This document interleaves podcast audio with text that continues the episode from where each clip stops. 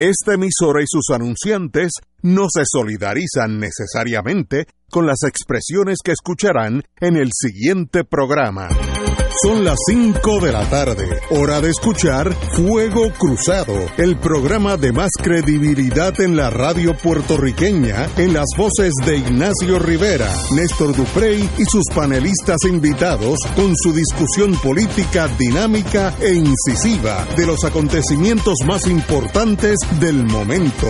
Fuego Cruzado comienza ahora.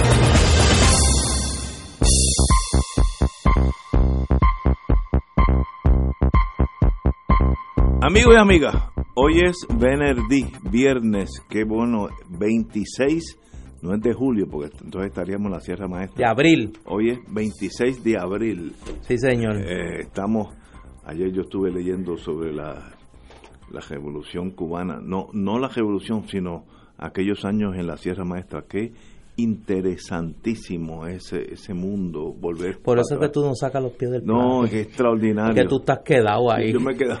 Tienes que salir de ahí Todavía ya. estoy en Hungría en el 56 ya Fidel Castro se murió No, chico. no me digas eso. Y Raúl ya está en tercera Fidel se murió y Raúl está en y, tercera. y con un empujón me voy a Hungría en 56 No, tú estás- que eso le suma. estás a nivel de los tanques allá en, el, en, eh, la primavera de Praga. en, Praga. Sí no y la revolución de los claveles en Portugal.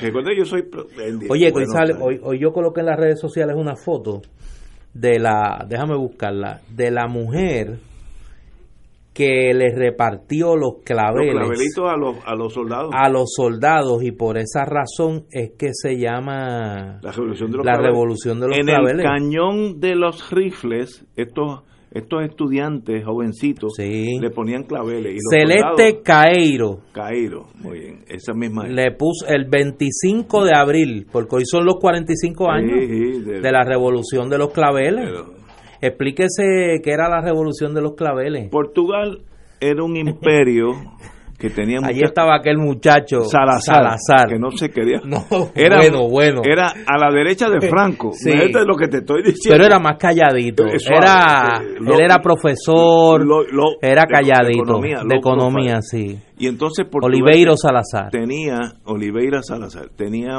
unas colonias bien grandes en eh, Angola y Mozambique, las grandes. Había Sao Tomé, había unas pero chiquititas, pero las grandes eran eh, Angola, que era gigantesca, tres o cuatro veces Texas, y Mozambique más o menos igual. Y Portugal vivía de ese imperio hasta que llegó un momento que la rebelión de los africanos en aquellos años, los 60, llegó un momento que Portugal sencillamente no podía combatir el- la insurgencia, como ellos le llamaban. Y entonces hubo un golpe de, no un golpe de Estado, el pueblo portugués llegó un momento de agotamiento porque el, presupuesto militar para contener las colonias eh, se llevaba todo el, el dinero de Portugal y había Portugal una estrechez económica muy tremenda y llegó un momento que el pueblo se tiró a las calles, el ejército salió para proteger el gobierno, pero el pueblo empezó literalmente con esta jovencita a ponerle claveles en dársela a los soldados y otro ponérselo en el cañón de rifle a los soldados. Los soldados que estaban básicamente con, con el pueblo, Sí. ya estaban cansados de esa guerra colonial, cambió el gobierno y de ahí en adelante el mundo cambió, Portugal perdió sus colonias, ¿te acuerdas aquella Goa en la India? En la India. eh, Sao Tomé en el África meridional, Sen- sencillamente el mundo cambió y a veces las crisis son buenas porque generan un cambio y esa crisis generó No le digas a unos amigos tuyos que No, le no, da chacho, le da vértigo que andan pidiendo que no hayan partido. Que como los muchos partidos pues hacen daño, malos, los pues menos me- yo me imagino que el régimen de sin partido será el mejor. o uno uno O uno. Que es el nuestro The sí, big one. sí. pero qué Pero bueno hoy es el 45 aniversario de la revolución de, De los, los claveles, eh, que tuvo un efecto contagio, eh, particularmente en el ejército español. Eh, eran los últimos años del franquismo, ya Franco estaba con serios problemas de salud, y en España se va a crear una logia militar, la Unión de Militares Demócratas, que desde dentro del ejército va a comenzar a moverse a promover un cambio político en España De igual manera, dentro del propio movimiento nacional eh, va a surgir eh, un movimiento de apertura democrática que va a cuajar una vez muera Franco un año después, en 1975. Voy a leer de la historia, gracias al compañero que me acaba de enviar esto.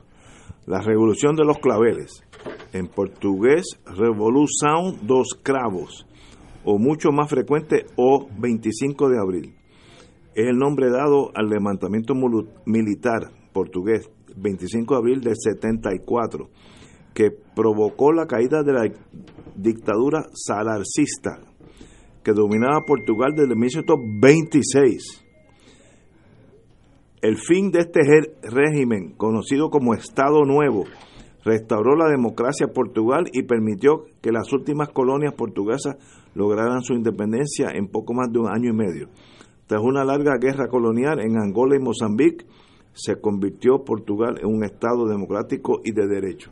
Así Señores, cuando un pueblo se subleva, mi tesis, no hay balas para retenerlo. E, eso, eso ha sido probado históricamente mil veces. Cuando un pueblo camina en una dirección, sencillamente no hay tanques, no, no hay aviones. Y, esto inclusive la historia de Estados Unidos en Vietnam, que hicieron todo lo posible y no pudieron con un pueblo rebelde. Así que aprendan de las lecciones. Portugal llegó un momento que el pueblo dijo, se acabaron las colonias, déjenos en paz. Y Portugal vive en paz desde entonces. Es una nación con menos aquellos ingresos de las colonias, porque aquel era el imperialismo clásico, donde las colonias vivían de, digo, donde los imperios vivían de las colonias, igual que Inglaterra, etc. Ya eso pasó let it be. Oye, eso se queda y hay, aún en Puerto Rico hay, no, no, pero en Puerto Rico están espetados. No, no, no, pero deja que yo te lea esto. Hace unos días en el periódico El Nuevo Día. ¿Por qué habrá salido en El Nuevo Día? Eh. ¿Y por qué sale frecuentemente, periódicamente anuncios como el que voy a leer? Eh, salió un anuncio que lee como sigue. Como estamos en la península ibérica, el domingo hay elecciones en España, 28 este de abril. Va a ganar la derecha. hay una gente que se han ido para allá a España a, buscar el miedo. O sea, ya, ya no encuentran con qué meter miedo aquí, se fueron a buscar miedo a España. Y entonces ahora eh, la catástrofe de España es porque hay muchos partidos. Yo me imagino que Corea del Norte es un ejemplo maravilloso porque lo que tiene es uno solo, un solo partido. Eh, eh, Rusia es bueno. sí, y más nada. Qué chulo. Sí. pues mira, salió un anuncio en el Nuevo Día con motivo de las elecciones generales en España que dice, el verso que se muere entre mis labios, otro poeta lo dirá mañana, pero no habrá perdón para nosotros si por cobardes se nos muere España. Ni marxistas ni cobardes. Por la patria, el pan y la justicia, falange española. un anuncio de la Falange Española en Puerto Rico de cara a las elecciones generales en España del próximo domingo. Y para los que no se habían dado cuenta, periódicamente, en fechas muy particulares, el aniversario de la muerte de José Antonio Primo de Rivera y fechas alusivas a eh, los años de la dictadura franquista y de la guerra civil española, salen anuncios en el nuevo día de la Falange Española. En el nuevo día. En el nuevo día. en el nuevo día en Puerto Rico. Sería interesante ver eh, quiénes son los que pautan estos anuncios. Deben ser unos eh, ¿Por qué pautan esos anuncios? Eh, ¿A qué responden? Es un dato, es un dato histórico que en Puerto Rico, para los que no lo conocen, déjame ahora asumir mi otro rol. La Falange Española fue una organización inspirada en el fascismo italiano que se funda en España en 1931 por José Antonio Primo, de, Rivera, que era el hijo de Miguel Primo de Rivera, que había sido dictador en España en la década del 20. Esa organización va a ser una de las organizaciones de la extrema derecha española que junto con un brazo del ejército y eh, otras organizaciones monárquicas en su mayoría van a promover el alzamiento militar de eh, julio de 1936 contra la República Española, el gobierno legalmente constituido de la República, la Segunda República Española.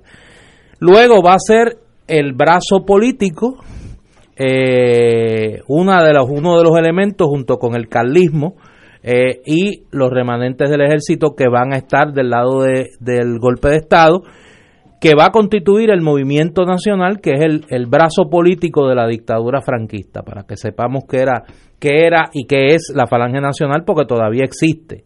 Eh, aquí parece que la Falange tiene simpatizantes, o por lo menos aportadores que colocan periódicamente anuncios en el Nuevo Día, eh, alusivos, repito, a eh, el mensaje político de este grupo, que en, en, España es un grupo prácticamente testimonial, eh, muy nostálgico de los años de, la dictadura franquista, pero que tiene muy poco peso político. Ahora la extrema derecha española pues tiene una reencarnación en Vox, que es un, un desprendimiento del Partido Popular, el de allá, aunque hay una gente de allí de Vox que se, se podrían caer lo más cómodo acá, ¿no? Eh, y no les pasa nada, ¿no? Además, como creen en el partido único también, pues a lo mejor, pues, esos son, e, esos caen mejor. Eh, pero es, es preocupante, es preocupante que todavía hayan nostálgicos de la falange española que, y es el dato histórico que quiero dar, durante la década del 30 en Puerto Rico. En medio de la guerra civil española hubo una profunda división en la, en la comunidad española en Puerto Rico en cuanto a las simpatías en la guerra civil. Había un bando simpatizante al bando republicano, pero había un sector considerable de la comunidad española en Puerto Rico simpatizante del movimiento nacional, de la falange española y de todo lo que luego va a constituir ese primer franquismo de, la, de, finales de la década del 30 y principios de la década del 40. Tenemos aquí una pausa, regresamos con la distinguida compañera Wilma Rivero.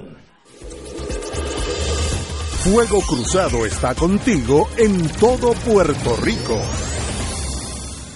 Fanático del deporte, la mejor información y el mejor análisis lo escuchas los sábados a las 2 de la tarde por Impacto Deportivo con Javier Sabat y el más completo elenco en deportes por Radio Paz 810 AM y en las redes sociales Facebook, Impacto Deportivo, Radio PR, Twitter e Instagram, Impacto underscore Deport juntos, impactando el deporte nacional. Le pedimos a nuestros agricultores que escogieran el mejor café para complacer al paladar más exigente, el tuyo. Lo hicimos porque apostamos a nuestra agricultura para apoyar a Puerto Rico. Por eso creamos un café gourmet de alta calidad, 100% puertorriqueño y arábica, certificado por kosher y por el Departamento de Agricultura y a un precio que tú puedes pagar. Encuéntralo en los selectos participantes, supermercados Econo, Amigo, Walmart y en cafemiaela.com. Este verano tu mejor opción es el viaje en México de Oro con Oro 92.5. Disfruta comenzando en Ciudad México con el tradicional paseo en bote por Xochimilco, visitando la Basílica de Nuestra Señora de Guadalupe y las imponentes pirámides de Teotihuacán.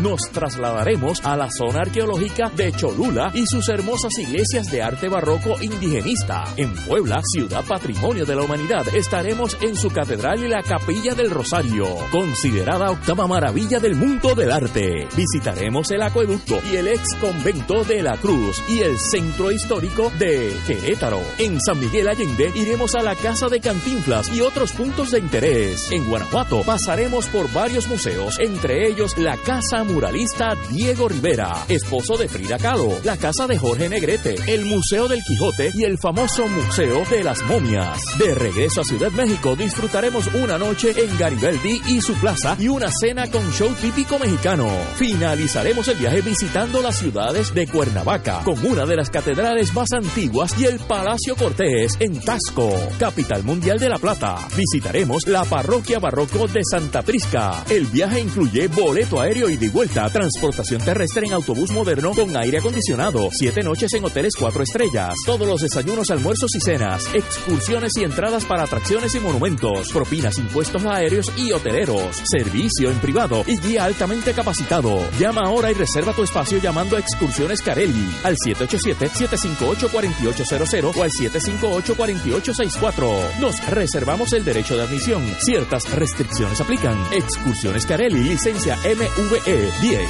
México de Oro con Oro 92.5. Durante el año de la misión en Puerto Rico te invitamos a compartir nuestro Radio Maratón 2019, Radio Paz en clave misionera, del lunes 29 de abril al viernes 3 de mayo. Ayúdanos a mantener en el aire nuestra señal que te ofrece a diario la Santa Misa, la Divina Misericordia y el Santo Rosario, entre otros programas con propósito evangelizador, noticioso, de entretenimiento y servicio público los siete días de la semana. Aporta generosamente con este ministerio radial al servicio de la fe. Radio Paz en clave misionera, del lunes 29 de abril al viernes 3 de mayo por el 810 AM, donde ser mejor es posible.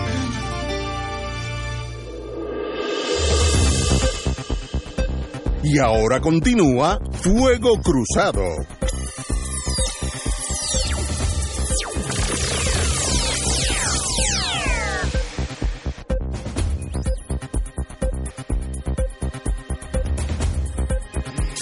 Regresamos, amigas y amigas de Fuego Cruzado. Compañera, empezamos un poco de historia, pero yo creo que es relevante al presente.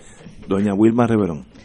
Pero antes de, de ir al presente, te quiero felicitar, Ignacio, porque ayer eh, hiciste una aclaración histórica necesaria cuando aclaraste cuando aclaraste que la Unión Soviética era el país que más muertos había puesto en la Segunda Guerra Mundial. que eso es la, eh, ahí no hay que analizar nada, eso es matemáticamente correcto. Pero, siempre se habla como que Estados Unidos fue el que ganó la Segunda Guerra Mundial y, obvian ese pequeño detalle de los 26 millones de seres humanos de la Unión Soviética que dieron su vida en contra del fascismo. Los números oficiales admitidos por las Naciones Unidas. En la Segunda Guerra Mundial, Rusia perdió 26 millones, de, entre soldados y civiles. 26 millones. Todos los otros, Alemania, Francia, Estados Unidos, Japón, juntos no llegan a 26 millones. Y fueron los y fueron él, eh, los el que sea militar, vencedores, los héroes de la Segunda el que sea militar. La derrota del fascismo se le debe en primera instancia a la Unión de República Socialista. El que sea militar bona fide, no sea un alcahuete del sistema, le tiene que dar mérito a la Unión Soviética por la Segunda Guerra Mundial porque ellos fueron los que ganaron el 85% de la batalla contra Alemania fue la Unión Soviética. La realidad es la realidad. Ah, que yo quiero decir que yo mido siete pies. Yo puedo decirlo, pero si me miras, tú, tú das cuenta que mido cinco ocho. La vida es como es. Ahora, los militares en todo el mundo saben que la Unión Soviética fue la que le metió caña, digo, desgraciadamente, porque Alemania mató 26 millones de, ciudadanos rusos, que es una cosa inconcebible para en esto, en esto, pero It is what it is. Ganaron y de paso, quiero contar, voy a seguir por ese sendero. Los rusos se portaron bien al entrar a Berlín. Si tú me matas a mí, y yo soy apasionado, 26 millones de puertorriqueños, cuando yo llego a Berlín, no dejo ni los coquíes vivos. Te lo digo lo que yo haría porque... Lo que, hubieran hecho los alemanes si hubiera sido al revés. Y lo que hicieron en varias instancias, por ejemplo, hay un pueblo en... Latvia, Lituania mataron... Sí, eh, eh, en Checoslovaquia hay un eh, pueblo que se llama Lidice. Lidice, lo, eliminaron completo, mataron a todo yo estuve en ese memorial que hay allí a las personas que fueron exterminadas, pero no dejaron ni una nada, pared... ni niños chiquitos, nada, niños nada, chiquitos, simple sencillamente porque dos soldados alemanes... No, no, dos, dos agentes de la inteligencia checa que trabajan para Estados Unidos mataron, que trabajan para Inglaterra, mataron a aquel, el jefe de la de Alemania en, en Checoslovaquia que se llamaba ahí, Reinhard Heydrich. A él y, a, otra, y a otro más. Mataron a dos. A dos. Exacto. Y, mataron el pueblo completo. coger a junta y limitar a todo el mundo. Exacto. Una cosa dracónica, pero por eso es que nosotros los puertorriqueños a veces se nos hace difícil comprender muchas naciones fuera de aquí, porque esas naciones han pasado por una tragedia de una magnitud que, no pueden ser como nosotros, porque que son diferentes en, sentido positivo y negativo. Y hay que entender eso. Si yo, si yo pierdo el pueblo de Lidiche, el que sobrevive no va a ser igual a mí. va, a ser, va a tener otras visiones de revancha, odio, cariño, no sé. Pero por eso es que eh, hay que entender el mundo y en eso los puertorriqueños somos bien, bien inocentes. Vivimos en, un mundito nuestro y nos discutimos unos contra los otros y no salimos de aquí. Pero nosotros, nosotros vivimos en, en, en, el Disney World. Algunos. Eh, eh, vamos a hablar de uno que no vivía en Disney World. Eh, sí, vamos a hablar, vamos a hablar de, este muchacho. Luis Burdiel. Burdiel. Espérate, ven acá, déjame dar la noticia. que que ese no primero, primero era bastante espabiladito. Segundo, no vivía en Disney World.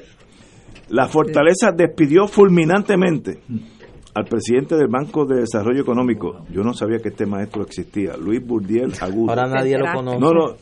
De ¿Nadie verdad, sabe de él? De verdad, yo nunca había oído de ese señor en mi vida. Así que la primera vez que lo oigo. Lo refirió a justicia y a ética gubernamental eh, el secretario de la gobernación, el amigo Ricardo Hierandi, indicó que se le solicitó la renuncia de forma inmediata. Punto, dijo el gobierno.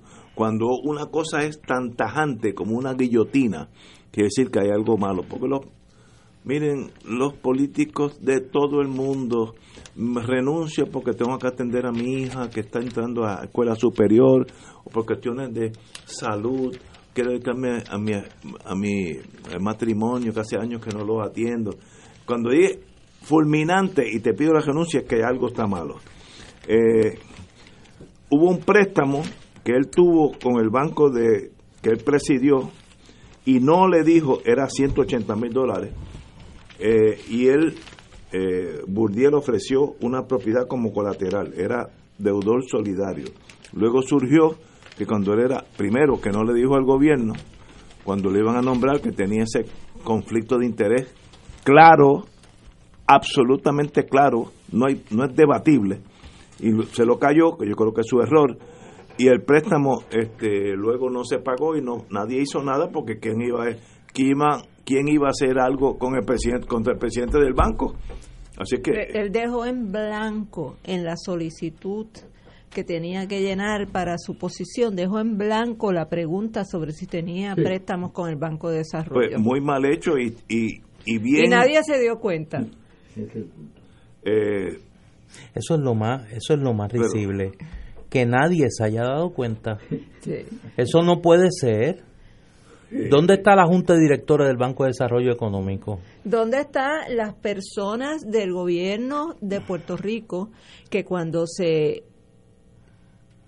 identifica a una persona como un posible funcionario con una responsabilidad como esta, manejando millones de dólares, ¿dónde están esos funcionarios que se supone que le hagan el trabajo al gobernador? antes de nombrarlo, de, hacer una investigación de inteligencia, porque eso manda una investigación de inteligencia. Tienen que saber eh, dónde estudió kindergarten, eh, si, le, jalaba la trenza a la nena de, que se sentaba al frente, tienen que saberlo absolutamente todo, no se pueden dar el lujo de, que explote una situación como esta, donde un caballero, si es que le podemos llamar así, eh, que viene a dirigir el Banco de Desarrollo Económico, tiene una solicitud ante sí, donde hay un blanco que le pregunta específicamente, ¿usted ha tenido o tiene eh, préstamos con el Banco de Desarrollo Económico, lo deja en blanco y nadie de la fortaleza ni de los de agencia de la Junta de Directores del Banco de Desarrollo se dan cuenta que él no contestó esa pregunta y nadie le dio seguimiento. Ese es el error. Ese es el error del gobierno. Y el error de él es no decir, mire, señor gobernador, antes que me nombre yo tengo esto. Y se acabó. Y si lo nombran después de eso, pues ya un problema del gobernador. Ese secreteo es lo importante. Yo creo que el gobernador actuó muy correctamente diciendo, it's over, se acabó, vete para tu casa y luego salgas bien o mal, eso es otro, otra cosa. Pero no hay duda que no puedes tener, ser jefe del Banco de Desarrollo Económico y tener un préstamo de 180 mil dólares con el mismo banco, el cual no se paga y se hace muy difícil cobrarle al mismo jefe del banco. Imposible, los intereses encontrados eh, no, no los brinca un chivo, como diría mi mamá. Así que ahí el gobierno actuó bien. A tu casa, la mejor de la fortuna, pero te vas. Y que iba, estaba ya en el proceso de borrar el préstamo de los libros. Imagínate. Hacerlo desaparecer. Pero entonces si eso es eso sería un crimen entonces. Eso es peor. Sí. Exacto. Pero si eso es si eso es malo, ¿a quién traen de sustituto? Yo no sé. No, no, no, si tú, sabes porque lo anunciaron hoy. A Geraldo Portela. Es reciclaje. Que lo tuvieron que sacar. Que lo tuvieron que sacar de su posición en AFAF. Porque se denunció públicamente que tenía una escolta que ni el jeque de allá de Dubai y entonces ahora uno tiene que preguntarse, y es, y es yo creo que la señal que este nombramiento envía, nadie quiere trabajar en el gobierno de Ricardo Rosselló. O sea, tiene que estar en el juego de la sillita, moviendo la gente de un puesto a otro, porque nadie de lo, nadie afuera del gobierno está dispuesto a entrar. Y con varios sombreros. Por eso. Y con varios sombreros, porque este, este hombre, Burdiel, estaba, una de las razones por las cuales también lo despiden, es porque él estaba haciendo gestiones para que lo designaran a él también al cargo del Departamento del Financiamiento de la Vivienda. ¿Para qué? Porque ahí es que vienen los fondos de CDBG. ¿Cuántos son? Los fondos bien grandes, este, billones de dólares. Billones de dólares. y él estaba también, en, dicen que en contra de las instrucciones de Fortaleza. Eso dicen, ¿verdad? Este, señores, son las cinco y media, tenemos que ir a una pausa. Fuego Cruzado está contigo en todo Puerto Rico. Si te amarras los gavetes o los cordones, si cocinas con ollas o calderos, si pagas con vellones o fichas, si comes tostones de pana o de mapena. Si te gusta la ropa súper o bien chévere, no importa lo que te guste. Si estás en el norte o en el sur, tu destino es Plaza, Plaza Las Américas y Plaza del Caribe. El licenciado Ricardo Pascual cuenta con 29 años de abogado en la práctica civil de daños y perjuicios, caídas, accidentes, accidentes de tránsito y otros. El licenciado ofrece consultas gratis, incluso si no puede llegar a la oficina, vamos a su residencia. Si usted, un familiar o una amistad ha sufrido un accidente, llame para cita y consulta al 787-510-4883, 510-4883. La oficina del licenciado Pascual está en el Centro Internacional de Mercadeo, carretera 165, Torre 1, oficina 210 en Guaynabo, frente a la cárcel federal. Recuerde, llame para orientarle y ayudarle al 787-510-4883, 510-4883. El proyecto de restauración de la iglesia San José del Viejo San Juan necesita albañiles y obreros. Los interesados, favor comunicarse con Yadira Sánchez al 787 7 743-2025. 743-2025. Regresa el Maratón de Cáritas este próximo 11 de mayo a tu canal 13. A partir de las 10 de la mañana estaremos llamando a tu corazón para cambiar nuestro país, asegurando la dignidad, la justicia y la solidaridad de todos. Tú vas a hacer la diferencia con tu aportación al Maratón de Cáritas. No importa la cantidad, responde generosamente porque estamos llamando a tu corazón para transformar el sufrimiento en alegría. Este 11 de mayo aporta al Maratón de Caritas, cambiando nuestro país cada día. Te invita a Canal 13, Oro 92.5 FM, Radio Paz 810 AM y El Visitante. Y ahora continúa Fuego Cruzado.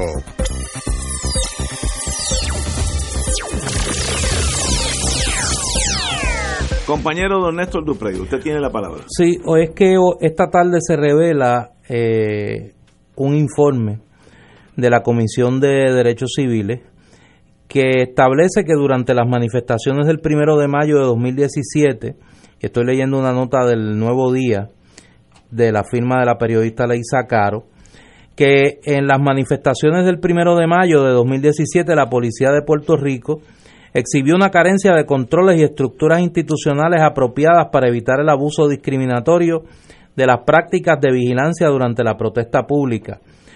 Cita eh, de expresiones de la presidenta de la comisión, la licenciada Georgina Candal Segurola, que por la historia reciente de persecución política en este país, resulta imperativo que las instituciones de vigilancia policíaca de Puerto Rico sean repensadas en toda su extensión desde una perspectiva de derechos humanos. La intervención de la Comisión de Derechos Civiles fue como resultado de una querella que presentaron los, los legisladores del Partido Independentista puertorriqueño, el senador Juan Dalmau y el representante Denis Márquez, tras expresiones emitidas por la coronela Michelle Hernández de Freiley, entonces superintendente de la policía, recordemos, quien indicó que ese cuerpo castrense monitoreaba las redes sociales de los y las, de las manifestantes en anticipo a las actividades del primero de mayo. En la querella, Márquez y Dalmau alegaron que dichas expresiones eran una práctica de espionaje digital tan repudiable e ilegal como el carpeteo sufrido por cientos de miles de independentistas en el pasado.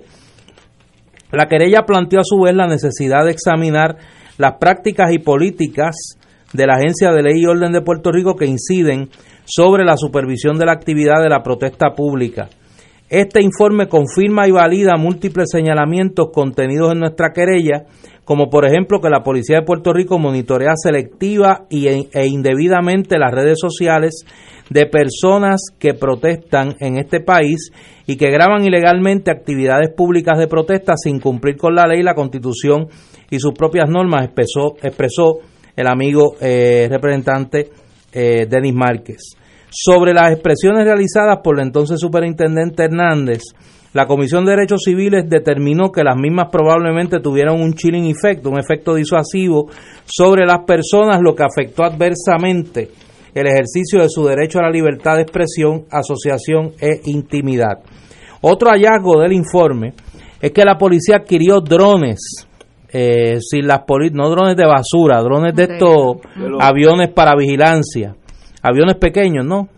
Eh, sin las políticas, planificación, permisos de uso ni adiestramientos necesarios, acciones que no aseguraron el uso adecuado de la tecnología. Además de que las grabaciones examinadas del primero de mayo de 1917 muestran grabaciones dirigidas a identificar personas eh, eh, concluye el organismo. La comisión también señaló serias deficiencias en los archivos del material grabado. Según el organismo, no hubo unos criterios uniformes por parte de la policía, por lo que el material ilícito no es confiable, pues son continuamente editados y borrados selectivamente. La policía altera los videos grabados a su total discreción antes de decidir cuáles guardan finalmente.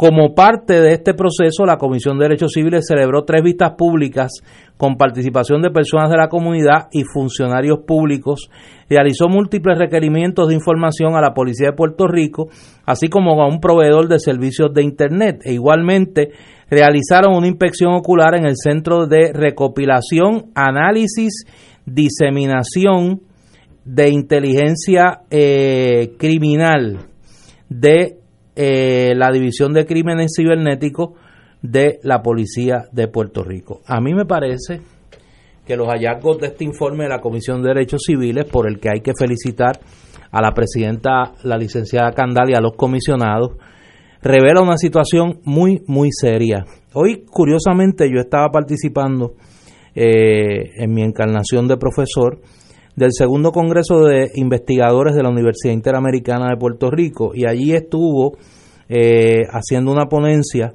la colega y querida amiga doctora Maggi Marrero, que es la autora del libro Prohibido Cantar, sobre la persecución a los músicos, eh, cantantes y artistas independentistas durante los años de la Guerra Fría. Y allí, en broma, la, la doctora Marrero señaló que ahora la ahora la el carpeteo era una especie de carpeteo autoconstruido a través de las redes sociales. Esa broma que se hizo, yo sé, de manera inocente, apunta a quizás una pista de un fenómeno que nosotros creíamos erradicado, que era el carpeteo, la vigilancia, eh, con miras a reprimir el ejercicio del derecho eh, a la libre expresión por parte de la policía de Puerto Rico.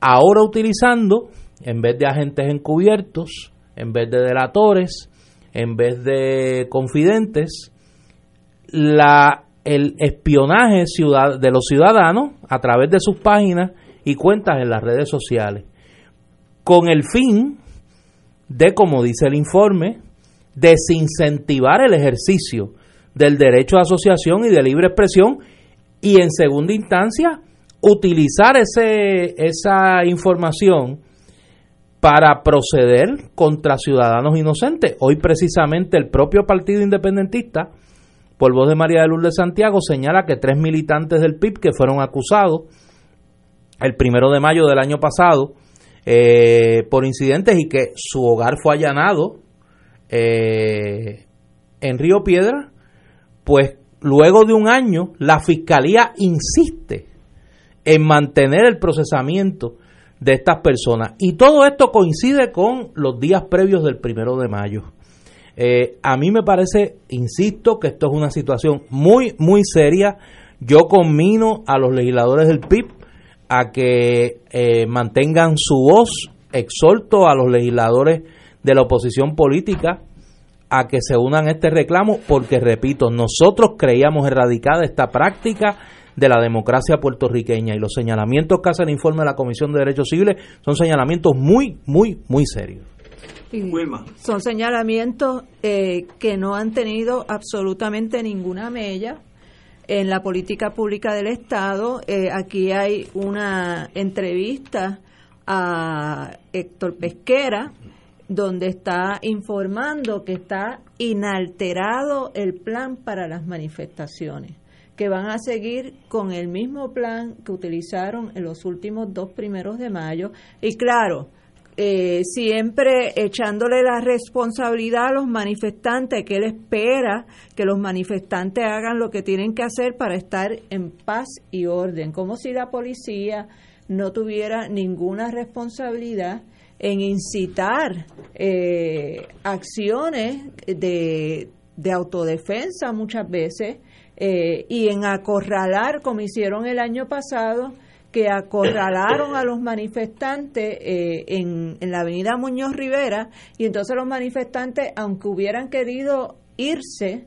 no podían irse y ahí empiezan los lanzamientos de gases lacrimógenos eh, y todas las barbaridades que hicieron el primero de mayo pasado. Y esto se complica, como tú muy, muy bien dices, por lo que llamamos el autocarpeteo, que es un poco eh, un llamado a los jóvenes eh, que tienen que tener un poco de más conciencia, que cuando ellos están poniendo videos en Facebook y en las redes sociales en, en general, están eh, renunciando a su privacidad en esa área. Entonces, eh, la cosa es más seria aún porque, por ejemplo, en el caso de los estudiantes que tomaron la Junta de Gobierno en el 2017, los, estos del PIB llevan un año, pero los estudiantes del 2017 todavía están defendiéndose de vistas preliminares en alzada porque le encuentran no causa y el gobierno insiste en llevarlo en alzada de todos y cada uno de los delitos.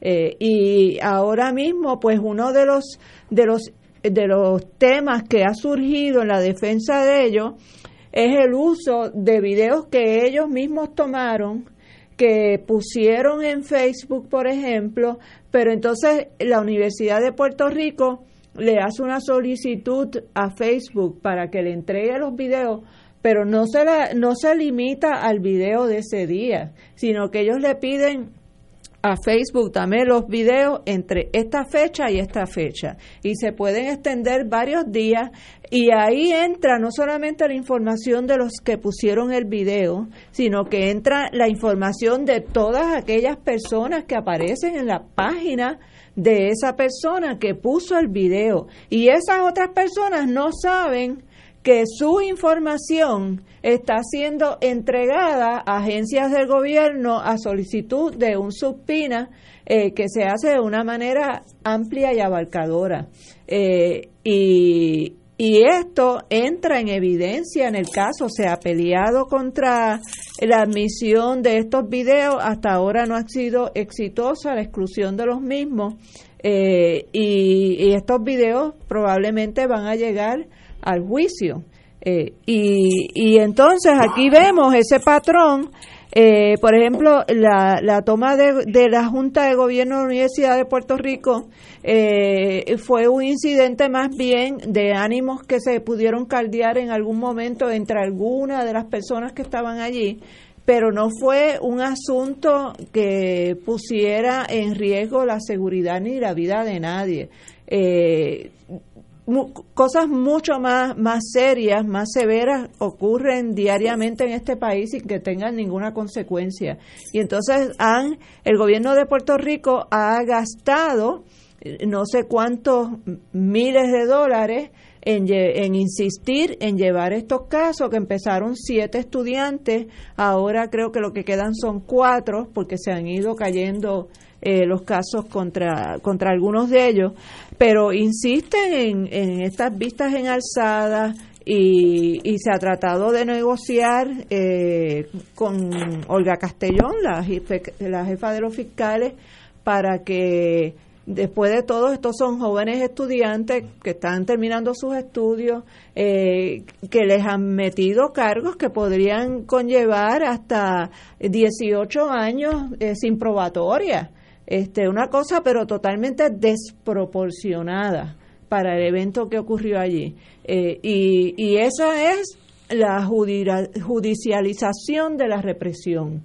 Es lo que estamos viviendo, esa es la política y vemos por la actitud de pesquera que ellos, aun cuando el mismo monitor federal también les ha llamado la atención, por la forma en que han bregado con las manifestaciones, eh, vemos como ellos hacen caso omiso. Ahora, si en Venezuela pasara una décima parte de lo, de lo que pasa aquí cuando ellos le meten mano a los manifestantes, eh, ellos estarían en todos los medios criticando eh, si la Guardia Bolivariana o la Policía Bolivariana eh, le tirara pepper spray en la cara a un estudiante como están las fotografías en, eh, que se divulgaron el, primero de mayo pasado.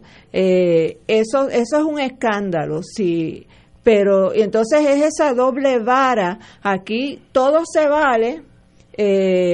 y todo es legal y todo es constitucional, eh, pero eh, la represión aquí solamente tiene una vertiente, la del Estado que está en el poder en Puerto Rico y en Estados Unidos, y esa es la, la, vertiente democrática de la represión. Eh, pero en otros lados, entonces, la represión son actos de dictadura y, independientemente de que se utilice eh, el mismo uso excesivo de fuerza o no. Y ese es el, el, lo que hay que analizar en estos casos es si, si ha habido o no uso excesivo de fuerza, si se requería esa, e, e, esos actos que han cometido la Policía de Puerto Rico contra los trabajadores el primero de mayo y contra los estudiantes que se han manifestado en diversas ocasiones.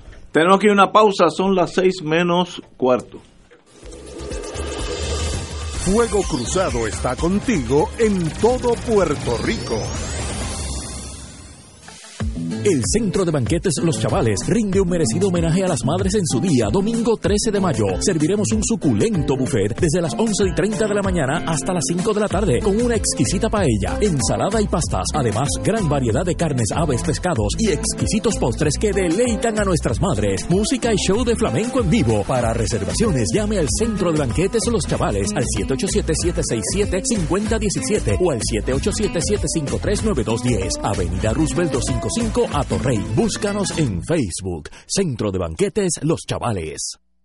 Laboratorio Clínico Marbella agradece a todos su patrocinio durante los pasados nueve años. Les recordamos que aceptamos todos los planes médicos, incluyendo la nueva reforma de salud Vital. Nuestros teléfonos son 787-855-6363, 855-6363 o líneas alternas 970-5104 y 5106. Nuestro horario de servicio es de lunes a viernes de 5 y 30 de la mañana a 5 de la tarde y los sábados de 5 y 30 de la mañana a 12 del mediodía. Realizamos visitas al hogar. Los esperamos a todos en el Laboratorio Clínico Marbella de Vega Baja, donde nuestro paciente es primero.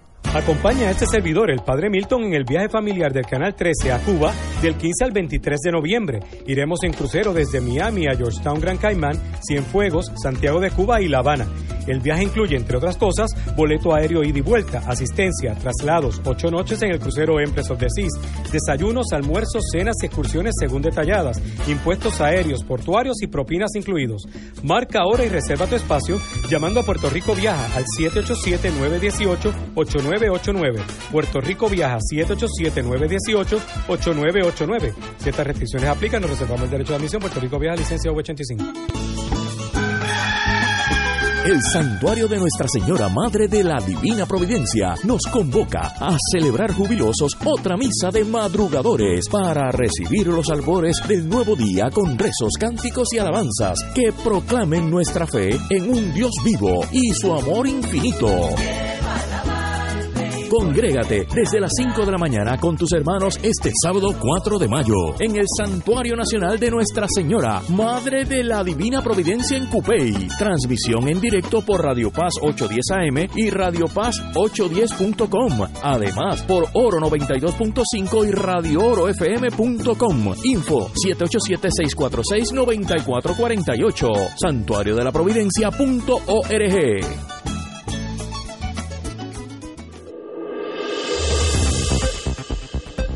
Y ahora continúa Fuego Cruzado.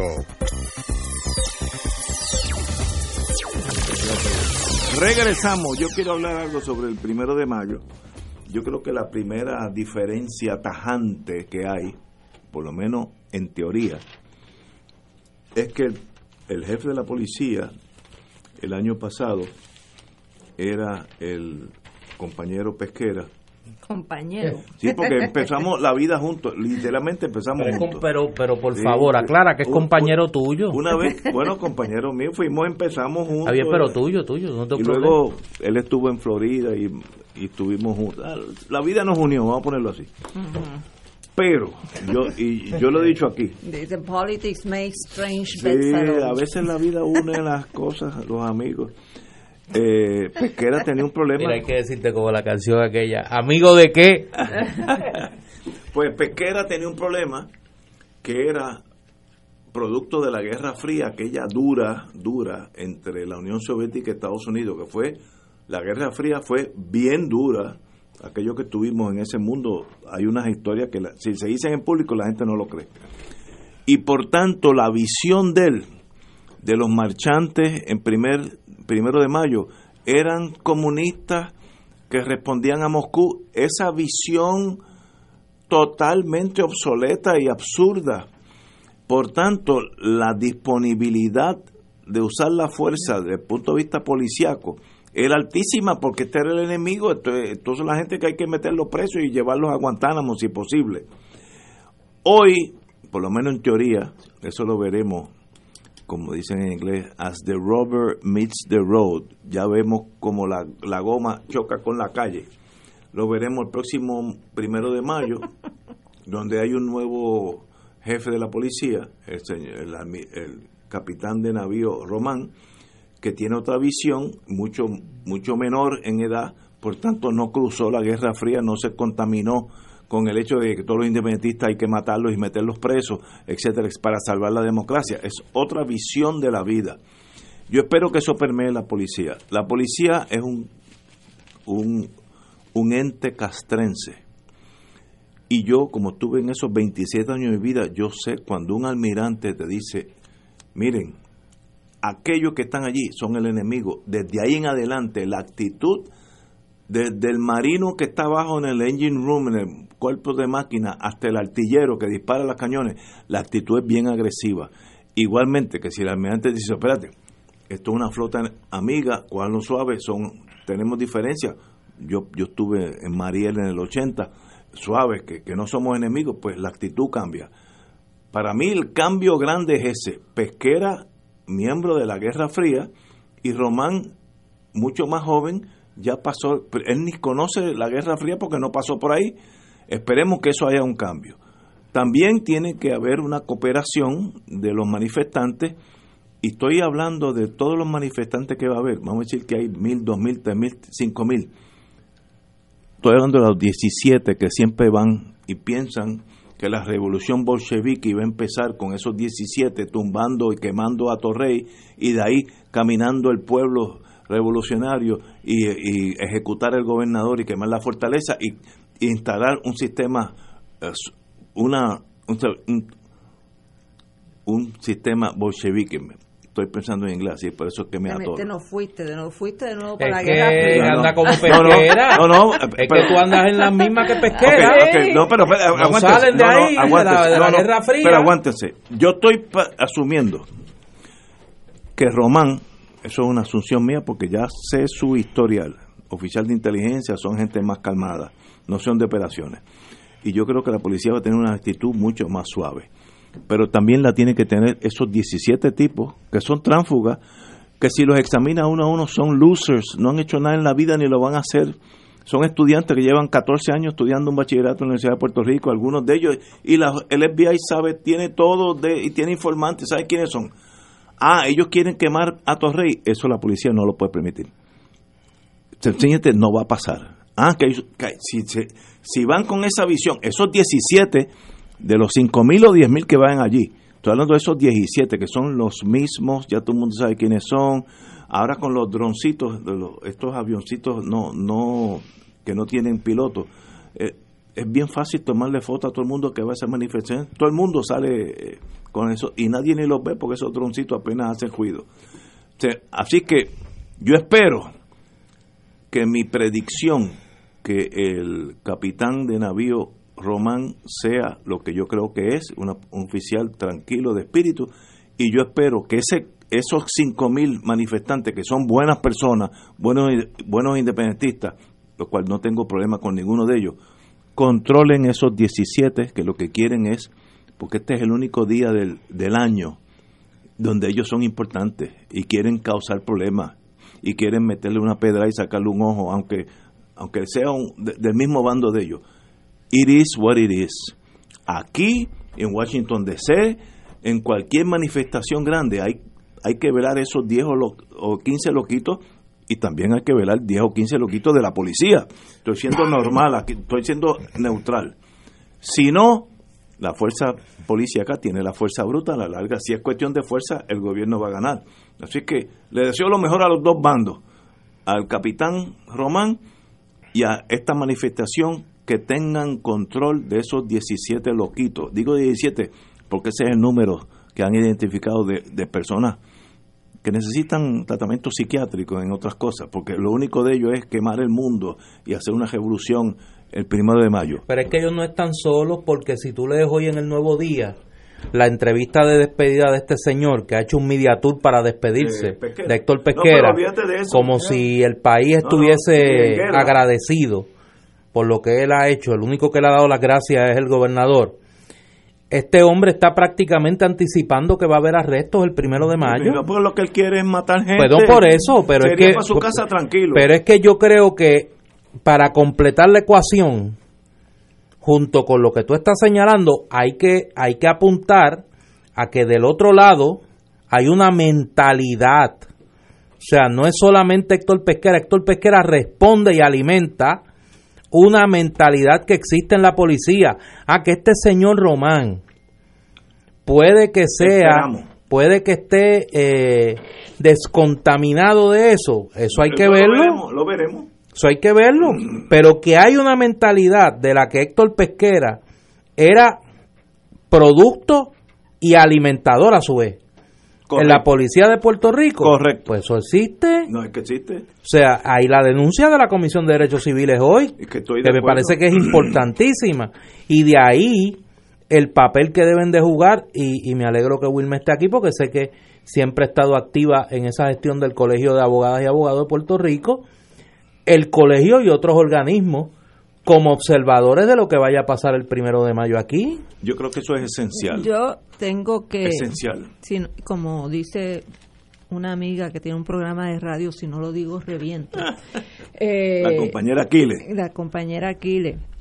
Yo tengo que decir, Ignacio, que esa descripción que tú hiciste de los 17, fácilmente yo cabría en ella, especialmente en mi época de juventud. No, no, no, no. Eh, Eso no es correcto.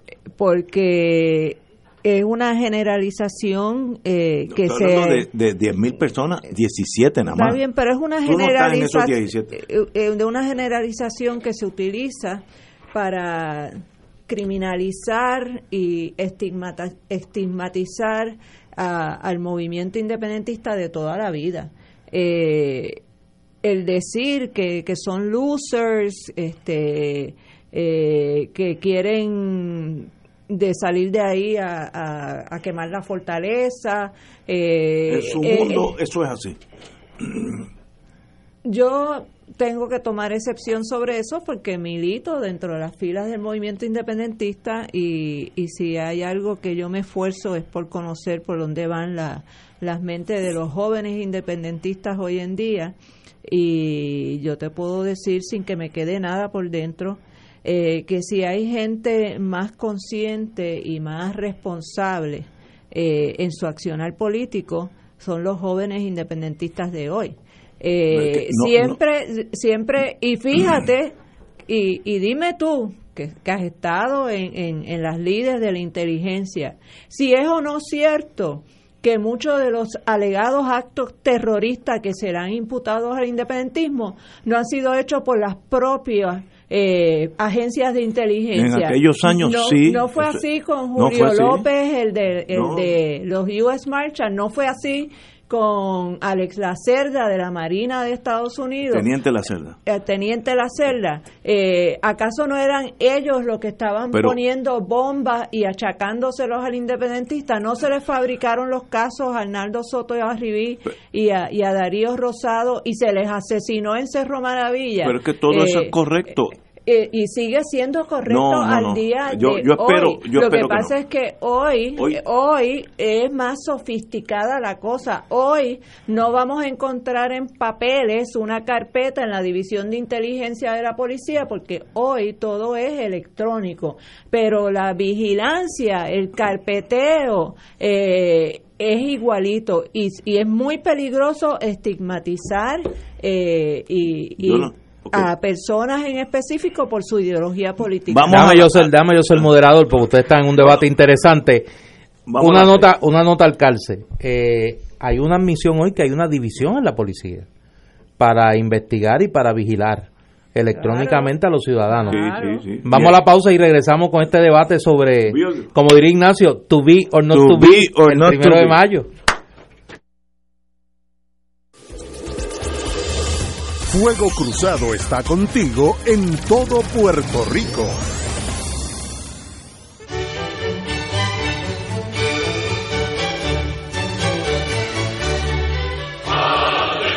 Reina del cielo, alégrate, aleluya. Porque el que mereciste llevar en tu seno, resucitó como lo había dicho, aleluya. Ruega por nosotros a Dios. Gózate y alégrate, Virgen María. Aleluya. Porque ha resucitado Dios verdaderamente. Oremos. Oh Dios, que por la resurrección de tu Hijo, nuestro Señor Jesucristo, has llenado el mundo de alegría.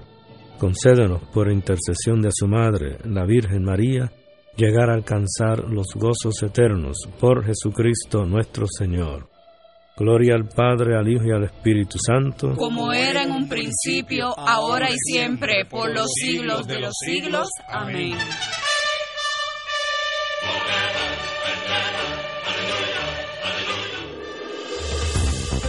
Aquí la llama se enciende cada tarde a las 5 porque escuchas Radio Paz 810 AM, WKBM San Juan y retransmite en diferido WOROFM Corozal San Juan, la Casa de Fuego Cruzado, el programa de más credibilidad en la radio puertorriqueña.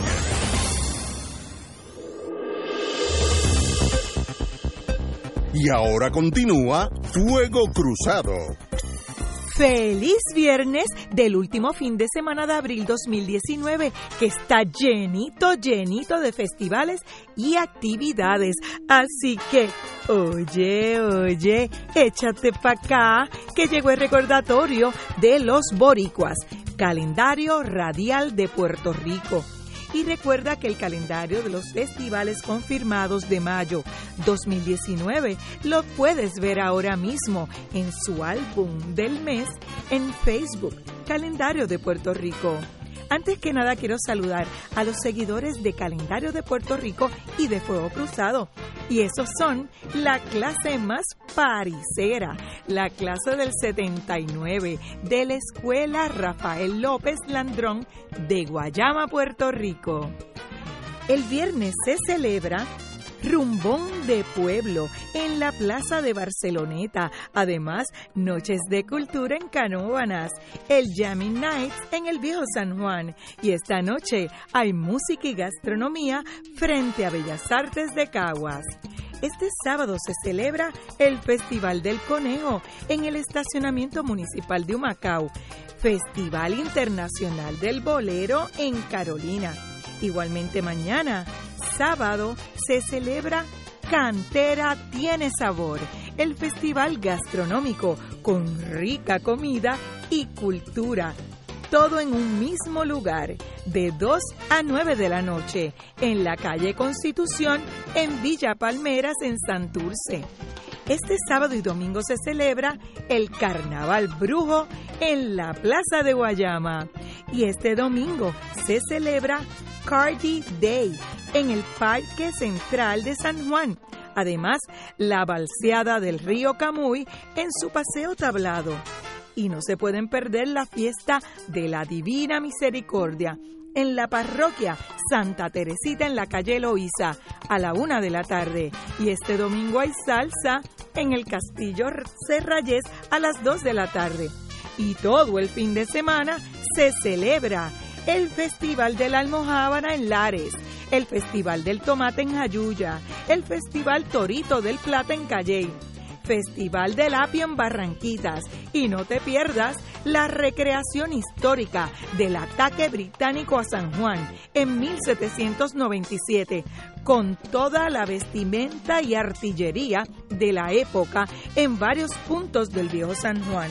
El itinerario completo está en Facebook, Calendario de Puerto Rico. Ah, y el gran evento de madres será con el regreso de la querendona de Puerto Rico, Dagmar para las Madres, el sábado 11 de mayo en el Hotel Marriott del Condado. Y no puede faltar el trío Remembranza y mucho menos el bailable con la Charanga Nacional de Puerto Rico, Orquesta La Criolla. Además habrá buffet en el hotel a 15 dólares por persona y estacionamiento en el hotel a 5 dólares solamente.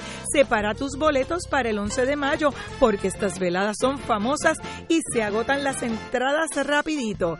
Habrá todo en un solo lugar para mamá. Para información 314-7921. 314-7921. Los itinerarios de los eventos mencionados y muchísima información de interés boricua puedes verlo ahora mismo en Facebook, Calendario de Puerto Rico. Repito, Facebook calendario de Puerto Rico. Buen fin de semana, les reporta Dolma Irizarri. Y ahora continúan con el mejor análisis político de Puerto Rico. Ese es Fuego Cruzado.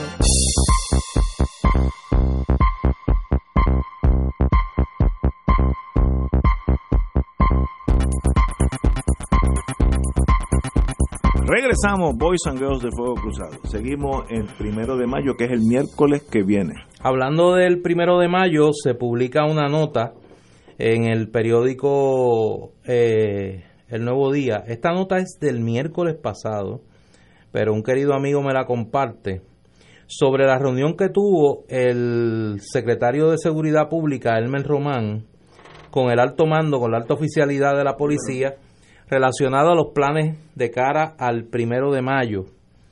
Eh, el plan, hay que establecer, eh, que fue elaborado por Héctor Pesquera para ser implementado por el superintendente de la policía, Henry Escalera. Señala eh, el secretario Román, el plan abarca muchas contingencias que puedan ocurrir, pero en este caso lo más importante es que se ha establecido una comunicación con los sindicatos. Lo más importante es que este plan está establecido para darle la oportunidad al pueblo a que se pueda expresar y tenga la oportunidad de dialogar y plantear cuáles son sus preocupaciones y proteger la vida y la propiedad. Eh, sin embargo, cuando habla Henry Escalera, eh, señala que aunque los planes están sujetos a cambio, el objetivo es garantizar los derechos para que sea efectiva la seguridad. Dice, dice, eh, el plan está diseñado para garantizar el derecho a la libre expresión del pueblo. Vamos a proteger ese derecho, pero también tenemos que proteger la propiedad. Hemos hecho un plan bien completo, se hizo exhortación a los líderes sindicales, algunos han respondido y, hay otros que se hablarán posteriormente. Eh, así que lo interesante de este, este reportaje es que se le que se plantea por este señor Román, el nuevo secretario de Seguridad, que él vio lo que ocurrió el primero de mayo y cuando observó, que, y cito, la marcha tenía que pasar y, cito otra vez, el tema de los encapuchados, el tema de los de los de eh, de las personas que están interesadas, que están interesadas en no dejar funcionar el proceso democrático. O sea, que él alega que él... Los 17 míos. Que él vio lo que estaba pasando y que él vio que allí hubo eh, destrucción de la propiedad y demás. Hay que ver qué pasa. Yo creo que va a ser una prueba de fuego para él como secretario de Seguridad Pública eh, y yo creo que para el país. O sea, el país no quiere otro primero de mayo como los últimos dos que hemos tenido. Eh, así que vamos a ver qué, qué va a pasar. Y para que eso pase, ambas partes tienen que poner de su parte. Ambos lados. No puede ser un lado bueno y un lado malo. No, tiene que ser ambos lados comprendiendo las necesidades del otro bando. Y, y si, es, si se llega a ese consenso, no habrá problema.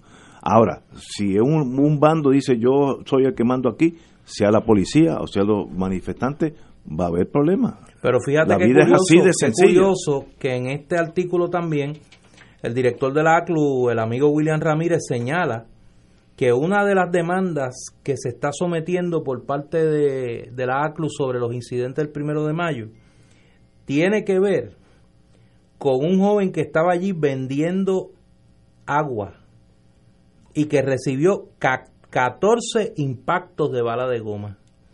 Y como muy bien dice William aquí, es un joven que no estaba ni protestando y tiene todo el derecho a estar allí vendiendo agua sin que sea agredido por la policía. Yo creo que eso da una idea de lo que ocurrió allí. Un, un, police riot, de paso, quiero decir, para que la gente sepa lo que es una bala de goma. Una bala de goma es un disparado desde un rifle, pero el plomo, lo que sale por el cañón, es una bala de goma. Da exactamente igual que si yo, con la fuerza que tengo, le doy un puño a una persona con toda mi fuerza. Ese es el impacto de la bala de goma. Para que no penetra el cuerpo, pero es igual a recibir un golpe severo y si da en, en la cara te puede sacar un ojo, si te da en, en, el cuello te puede hacer daño a la aorta, eh. Es peligroso eh, y, y, cuando digo eso, en, de eso hay estudios en Israel, de las eh, balas, las balas de goma matan gente sin querer, pero las matan. Así que tampoco es que eso es este, una guachafita. Ayer Razonabilidad a los dos bandos. Ayer precisamente eh, había una actividad de este grupo que se llama Kilómetro Cero, que había una panelista de Colombia, Cali, Charo, y estaba como panelista también la profesora Yadira Reyes Gil de la Universidad Interamericana de la Escuela de Derecho y Marimari Narváez, que es la directora ejecutiva de Kilómetro Cero.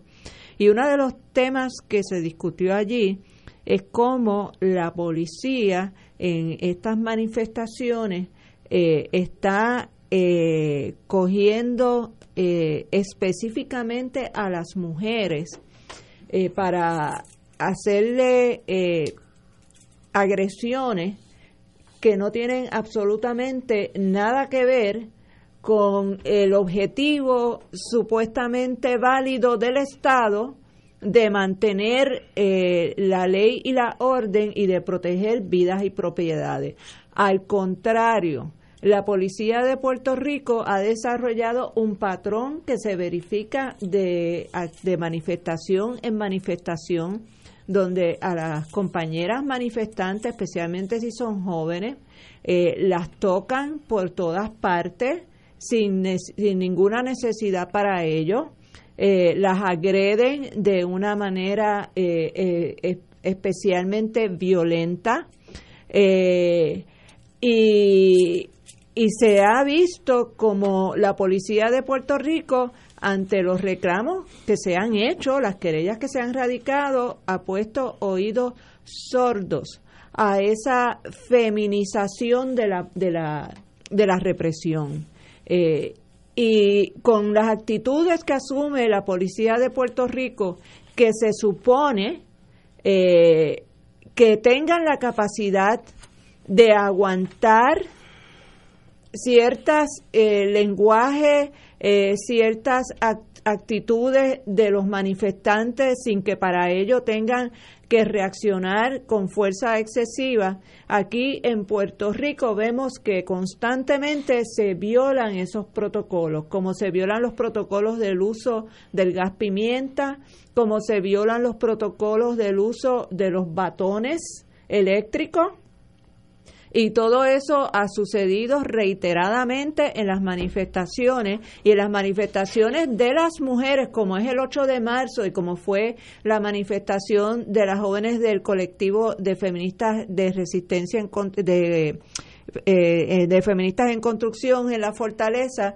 entonces también ahora han cogido la moda de traer mujeres policías a enfrentarse a manifestantes mujeres, pero esas mujeres policías han sido entrenadas en las mismas academias y con las mismas actitudes de los varones policías y esas mujeres policías se comportan igual y a veces hasta más agresivamente que los propios varones con las mujeres manifestantes. Así que aquí hay, son muchos, muchos los ángulos eh, sobre la forma en que la policía de Puerto Rico está manejando las manifestaciones. Aquí también tenemos la intervención de los federales que también están haciendo vigilancia eh, electrónica eh, que están también eh, siguiendo lo que sucede en las manifestaciones para carpetear electrónicamente a las personas y estamos en un, un estado casi de sitio que no se no se ve burdo porque no están los, los soldados en las en las esquinas con los rifles pero la vigilancia en este país electrónica se ha exacerbado a unos niveles insospechados. Encima de eso tenemos el problema del uso de los esteroides anabólicos que está utilizando la policía de Puerto Rico y uno lo nota en los cuerpos de los policías de Puerto Rico. Y aquí se supone que la policía de Puerto Rico esté haciendo exámenes de dopaje eh, rutinariamente para asegurarse que los policías no están utilizando esos esteroides y no se están cumpliendo con esos protocolos porque tú los ves pasearse con los músculos reventándole las camisas eh, y los ves como, como se vuelven este, totalmente dementes en estas manifestaciones, y porque eso está más que comprobado y hay una una columna del doctor Fernando Cabanilla sobre el tema, creo que fue ayer que la sacó, o hoy mismo, eh, donde él explica el efecto que eso tiene eh, en, la, en la mente, en la psicología de, de las personas que abusan de, de, esos esteroides. Y eso tampoco aquí la policía de Puerto Rico está haciendo nada al respecto. Yo llamaría a Román que lo primero que tiene que hacer es garantizarnos que los policías que va a mandar a, a dar seguridad el primero de mayo, que no haya un solo policía ahí que esté bajo los efectos de los esteroides anabólicos porque esos son los primeros que sueltan el gatillo por cualquier tontería, porque no se supone que un policía, eh, porque le griten las palabras más ofensivas que le puedan gritar, se supone que aguanten ahí tranquila y serenamente, porque una palabra no es lo mismo que meterle un tiro o meterle un macanazo a una persona o meterle un pote de spray como le hicieron aquella joven en, en mayo pasado que le metieron un pote completo en la cara de pepper spray. Eso es un abuso uso y es uso de fuerza excesiva injustificada. Señores, tenemos que ir a una pausa. Regresamos with Crossfire. Fuego Cruzado está contigo en todo Puerto Rico. La tecnología avanzada al cuidado de su salud tiene un nombre. Advanced Imaging Interventional Center. Siempre con innovadores servicios en radiología diagnóstica y un personal certificado brindándole confiabilidad con resultados más certeros en todas sus pruebas. Ofrecemos MRI, tomografía computadorizada, angiografía digital, neuroradiología, sonografía y ahora con nuestro nuevo servicio avanzado de PET-CT para pruebas de alta eficiencia. Advanced Imaging, edificio Arturo Cadilla, Centro Médico San Pablo Bayamón, 269-2442. La parroquia Santa Bernardita te invita a celebrar 30 años de presencia de Dios en nuestra trigésima convivencia de renovación y evangelización del 17 al 19 de mayo, bajo el tema de Mateo 9, Sígueme. Para más información, llamar al 787-762-0375 o al 257-7643. No te la puedes perder. Durante el año de la misión en Puerto Rico te invitamos a compartir nuestro Radio Maratón 2019, Radio Paz en clave misionera, del lunes 29 de abril al viernes 3 de mayo. Ayúdanos a mantener en el aire nuestra señal que te ofrece a diario la Santa Misa, la Divina Misericordia y el Santo Rosario, entre otros programas con propósito evangelizador, noticioso, de entretenimiento y servicio público los siete días de la semana. Aporta generosamente con este ministerio radial al servicio de la fe. Radio Paz en clave misionera, del lunes 29 de abril al viernes 3 de mayo por el 810 AM, donde ser mejor es posible. La Fundación Nacional para la Cultura Popular es una organización sin fines de lucro dedicada a la documentación de la presencia boricua en la cultura popular. Ofrece a la comunidad información de artistas, incluyendo más de 800 biografías. Es casa para la expresión artística. Promueve y apoya el quehacer cultural. Recomienda producciones musicales independientes, entre otras iniciativas. Apoya a la Fundación Nacional para la Cultura Popular. Información en prpop.org o 787 724 71 y ahora continúa Fuego Cruzado.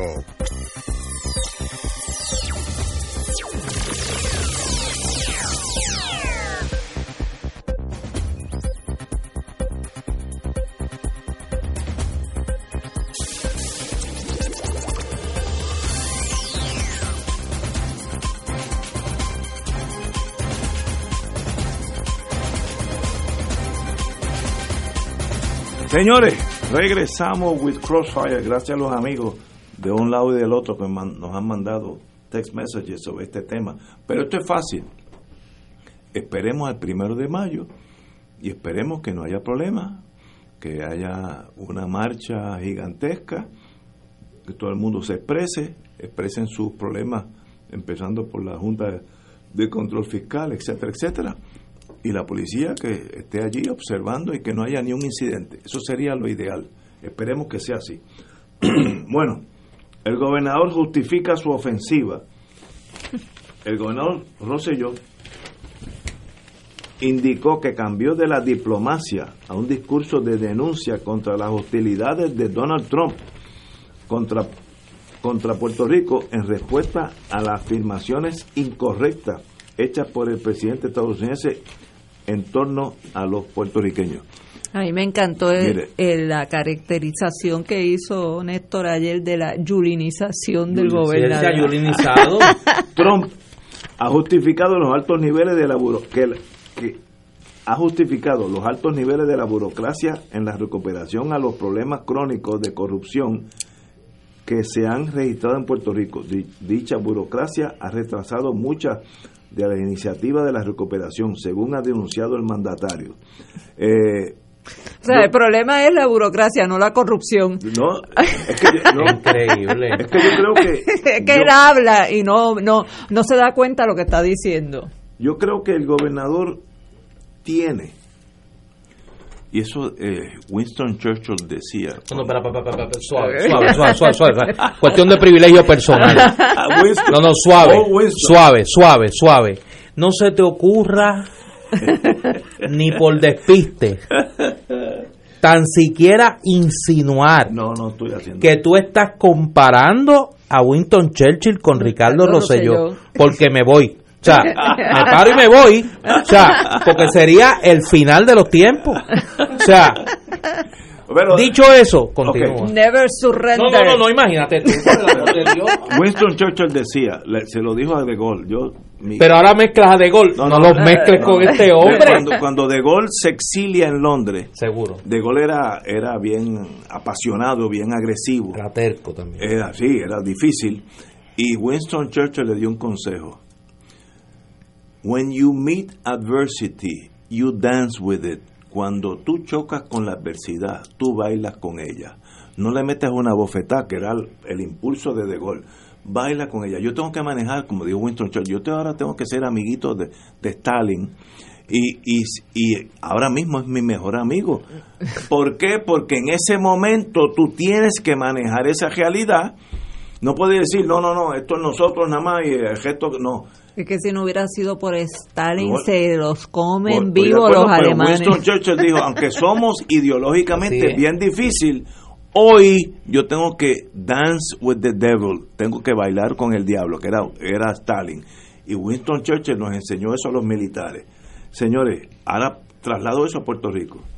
El gobernador de Puerto Rico tiene que bailar con el presidente de los Estados Unidos porque tiene poder absoluto sobre Puerto Rico poder absoluto.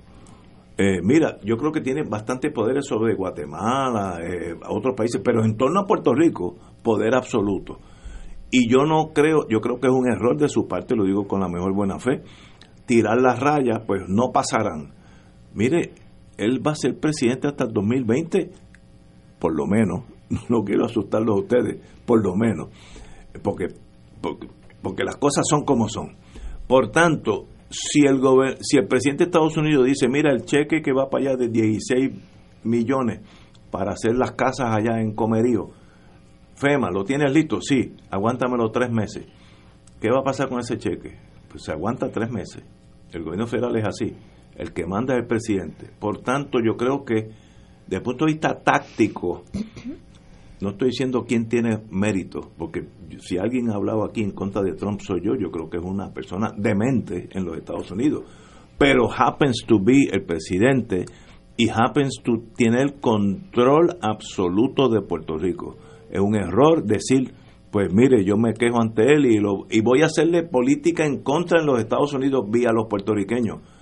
Eso es meter a los puertorriqueños en contra del sistema. Déjenlos quietos. Primero, yo creo que es una falacia decir que todos los puertorriqueños que están en los Estados Unidos responden al llamado del gobernador de Puerto Rico. Eso no es así. Ya hay, ya hay puertorriqueños que están metidos en la política demócrata o republicana en sus diferentes estados. Ya estoy hablando por mis hijos, ya yo son parte de ese mundo. Que no van a, el gobernador me dijo que vote X4. No, eso no quiere decir eso necesariamente. Dance with the devil, baile con la más fea, como dicen en Puerto Rico, porque el presidente de Estados Unidos es omnipotente en torno a la economía de Puerto Rico. Y discrepo de él tajantemente, me gustaría estar equivocado, y si algún día me prueba que estoy equivocado, aquí me excuso con él. Pero esa es mi visión, porque vivía ya veintipico de años de mi vida. Al gobernador se le fue la guagua. El gobernador ahora pretende. No es que se le vaya la guagua, es que le pase por encima. No, no, no, no, no, no, ya le pasó por encima porque Trump no lo respeta.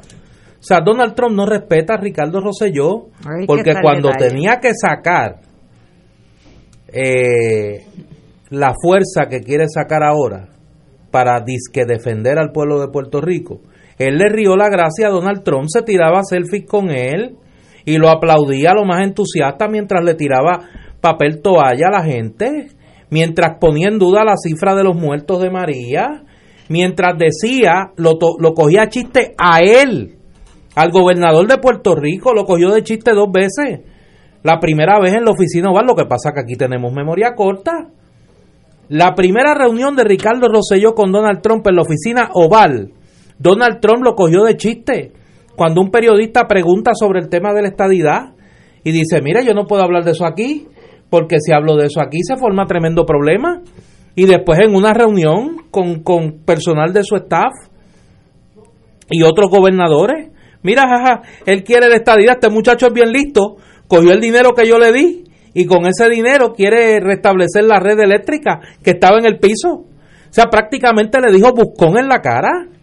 Y Ricardo Rosselló lo que hacía era reírse. Ahora, como ha visto que quien, está, quien en Estados Unidos tiene el oído de la prensa norteamericana, del establecimiento político norteamericano, del propio presidente Trump, que a cada rato le contesta con, tweets, con tweets, es Carmen Yulín Cruz. Pues ahora se quiere yulinizar, ahora es más yulinista que Yulín. Ricardo Rosselló, el problema es que no tiene credibilidad su planteamiento. Y además de eso, además de eso, suave con cuestionar el juicio de Trump de que el problema es la corrupción del gobierno de Puerto Rico, porque hasta ahora en esa discusión Trump está ganando la pelea.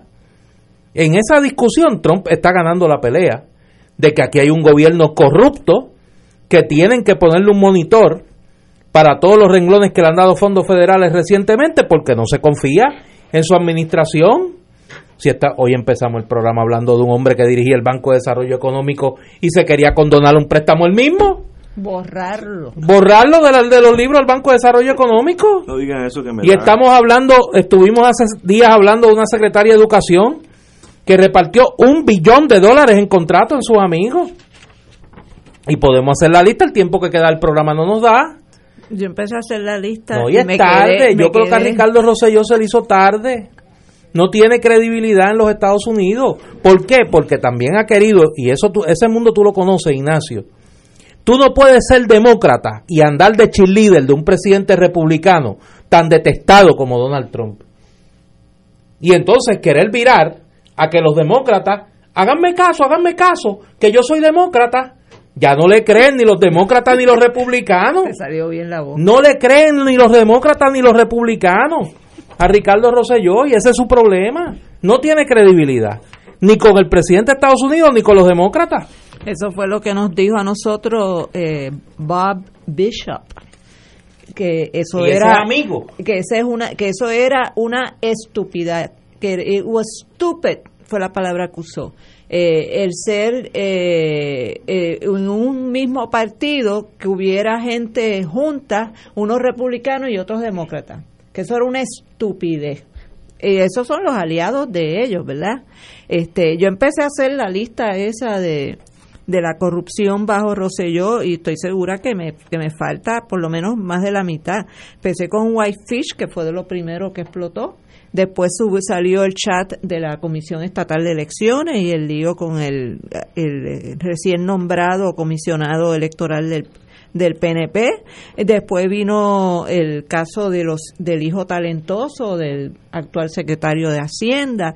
Después, entonces, ahora vino lo de la Kelleher y lo del el hermano del gobernador. Ahora, hoy salió de Luis Burdiel y el Banco de Desarrollo Económico. Y esto, esto es una pequeña lista, ¿verdad? Eh, No, todavía aquí nos, nos faltan muchos otros. Pero yo creo que el problema principal es cómo tú puedes, eh, desde una posición de humillación, estar haciendo exigencia. Si hay algo que yo conozco de los gringos es que ellos no respetan al que no se da a respetar. Eso es muy Y- correcto. Y tú no Claro, puedes estar, tú no puedes estar exigiéndole nada a los gringos cuando tú eh, mientras más ellos abusan de ti, más tú le lloras porque quieres ser parte de la nación norteamericana. O sea, eso es un contrasentido. Es como, como si fuera una mujer maltratada, que el hombre la maltrata y la maltrata, y entonces la, la mujer lo, eh, llora porque no se quiere casar con, con ella. Eh, ese es el- lo mismo que está haciendo Rosselló, eh, desde una posición de, de sin ninguna, ni, ni un solo ápice. Si hay algo que yo echo de menos en el liderato de este país es la dignidad. La dignidad que, que tenía, por ejemplo, un don Pedro Albizu Campo, la dignidad que tiene un Rubén Berríos o que tenía un, un Juan Maribra, eh, ese orgullo de, de no rebajarse ante el amo, ante el imperio, ante el yanqui que nos está colonizando. Eh, y, y esas personas siempre tuvieron mucho más respeto de parte de los gringos eh, que los que van allí de rodillas suplicando porque no porque no quieren y que admitirlos como el estado estado de Estados Unidos pero pero cómo tú vas a querer que sea parte de tu país unas personas un pueblo que no se respeta a sí mismo es que no hay forma. Eh, y mientras más eh, maltrato reciben de Donald Trump, más se arrodillan y más le imploran. Mira, nuestra comisionada residente, que ni siquiera se atreve a levantar la voz en defensa, por ejemplo, en- eh, ahora que se está planteando eh, eximir de las, eh, parcialmente las leyes de cabotaje, claro, es solamente para beneficio de las compañías de gas norteamericanas, no es para más nada. Pero ni siquiera tenemos una comisionada residente que diga no, vamos a quitar las leyes de cabotaje para todos los efectos, porque eso es lo que le conviene, eso es para beneficio del pueblo de Puerto Rico. Entonces tenemos una comisionada residente que lo que hace es eh, reírle las gracias al presidente payaso Trump, un gobernador que, como bien dijo Néstor, en el momento que tenía que hacerle frente, era allí, en ese momento, cuando él vino a Puerto Rico y se portó de la manera tan desgraciada y tan desfachatada que se comportó. No se dieron a respetar. Nos hici- es más, yo sentí vergüenza ajena cuando yo vi lo que estaba pasando allí, que no hubiera un ser humano en ese salón cuando él empezó a tirar eh, rollos de papel, que le tirara el- el- el rollo de papel para atrás que era lo que hubiera hecho una persona con una pizca de dignidad en su cuerpo. Eh, y eso es el mensaje que está enviando el sector anexionista en este país, que mientras más los patean, más insisten que quieren ser parte de la nación de Estados Unidos. Pues mira, en esas condiciones, para ningún lado que van con los gringos, porque siempre serán despreciados por sus amos. Vamos a una pausa, amigos. Fuego Cruzado está contigo en todo Puerto Rico. La oficina médica del Dr. Ramón Luis López Acosta, especialista en medicina de familia, provee servicio a pacientes adultos y geriátricos de manera continua y comprensiva, servicio de medicina primaria preventiva y de medicina intrahospitalaria a nuestros pacientes, localizada en la calle Lloveras 650, edificio Centro Plaza, suite 207, Santurce, cerca del Hospital Pavía. Llámenos al 787-725-7888. 725-7888 y haga una cita para evaluación. Aceptamos la mayoría de los seguros médicos Advantage y comerciales. Durante el año de la misión en Puerto Rico te invitamos a compartir nuestro Radio Maratón 2019, Radio Paz en clave misionera, lunes 29 de abril al viernes 3 de mayo. Ayúdanos a mantener en el aire nuestra señal que te ofrece a diario la Santa Misa, la Divina Misericordia y el Santo Rosario, entre otros programas con propósito evangelizador, noticioso, de entretenimiento y servicio público los siete días de la semana. Aporta generosamente con este ministerio radial al servicio de la fe. Radio Paz en clave misionera, del lunes 29 de abril al viernes 3 de mayo por el 810 AM, donde ser mejor es posible. Nuestros pequeños y grandes ligas a la radio anuncian su próxima transmisión este sábado en vivo por Radio Paz en el 810 AM, con cobertura en toda nuestra isla, desde las 9 de la mañana, desde el Parque Wilfredo Betancourt Baretti de Valle Tolima. Inicio del Carnaval de Campeones de la categoría 11 y 12 años. No te pierdas el juego inaugural entre el equipo Marlin de Juncos y los All Stars de San Juan. Narración por la voz de los grandes eventos, Jaime Orrillán Meléndez. Comentarios de Luis Enrique Kiko Cordero. Voz comercial Andrés Marrero y Harry Caes en el control maestro. Liga Osvaldo Sánchez de Valle Tolima, haciendo lo mejor cada día. El Santuario de Nuestra Señora Madre de la Divina Providencia nos convoca a celebrar jubilosos otra misa de madrugadores para recibir los albores del nuevo día con rezos, cánticos y alabanzas que proclamen nuestra fe en un Dios vivo y su amor infinito. Congrégate desde las 5 de la mañana con tus hermanos este sábado 4 de mayo en el Santuario Nacional de Nuestra Señora, Madre de la Divina Providencia en Cupey. Transmisión en directo por Radio Paz 810 AM y Radio Paz 810.com. Además, por Oro 92.5 y Radio Oro FM.com. Info 787-646-9448. Santuario de la Providencia.org.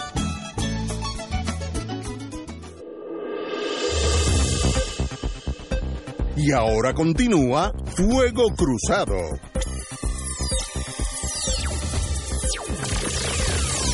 La noticia es sencilla. Carmen Yulín enfila sus cañones. Si usted estuviera en un barco, eso se llama un broadside, cuando todos los cañones apuntan por un lado hacia la izquierda o la derecha, y ya apunta la señora alcaldesa. Eh, y la noticia dice que el ex representante Charlie Hernández de Mayagüez es el portavoz, portavoz principal de la campaña de la precandidata a la gobernación por el Partido Popular de Carmen Yulín. Charlie y yo tenemos muchas coincidencias y muchas diferencias, indicó la señora alcaldesa, al mencionar que hay que escoger a alguien que entienda el proceso de una campaña y que me pueda decir las cosas en las que cree que estoy bien y en las cosas que cree que estoy mal. Aseguro que con el abogado soberanista, Charlie Hernández, habrá una comunicación respetuosa y honesta y podrá contar con la visión de una persona que vive fuera de la área metropolitana para ver los asuntos desde todos los puntos cardinales hacia todos los puntos cardinales. El abogado mayagüezano sirvió en la legislatura durante cuatro cuatrenios, 16 años, otra palabra. En pocos días comenzará lo que será su campaña de la, señora alcaldesa de cara al 2020, incluyendo cómo llevará el mensaje, la recaudación de dinero, que eso es importante, y la búsqueda de embajadores de la esperanza para compartir esa visión. En otras palabras, es obvio que ya la señora alcaldesa de San Juan ya está eh, montándose en su navío para emprender esa, esa navegación hacia un futuro incierto que es la primaria del Partido Popular, donde tiene enemigos mortales en esa derecha de ese partido. ¿Podrá sobreponerse a la derecha de ese Partido Popular, que es una derecha extrema? No sé, espero que sí, yo creo, yo la conozco, tiene méritos eh, ella como persona, podría ser gobernador de Puerto Rico, de eso no hay duda. Ahora, ¿puede funcionar ella dentro del Partido Popular? Esa es mi gran duda en este aspecto. Yo personalmente le deseo lo mejor. Compañero. ¿Tú me preguntas a mí? Sí, señor. No tengo nada que decir, que se diviertan. Compañera. Bueno, estos son asuntos internos del Partido Popular Democrático.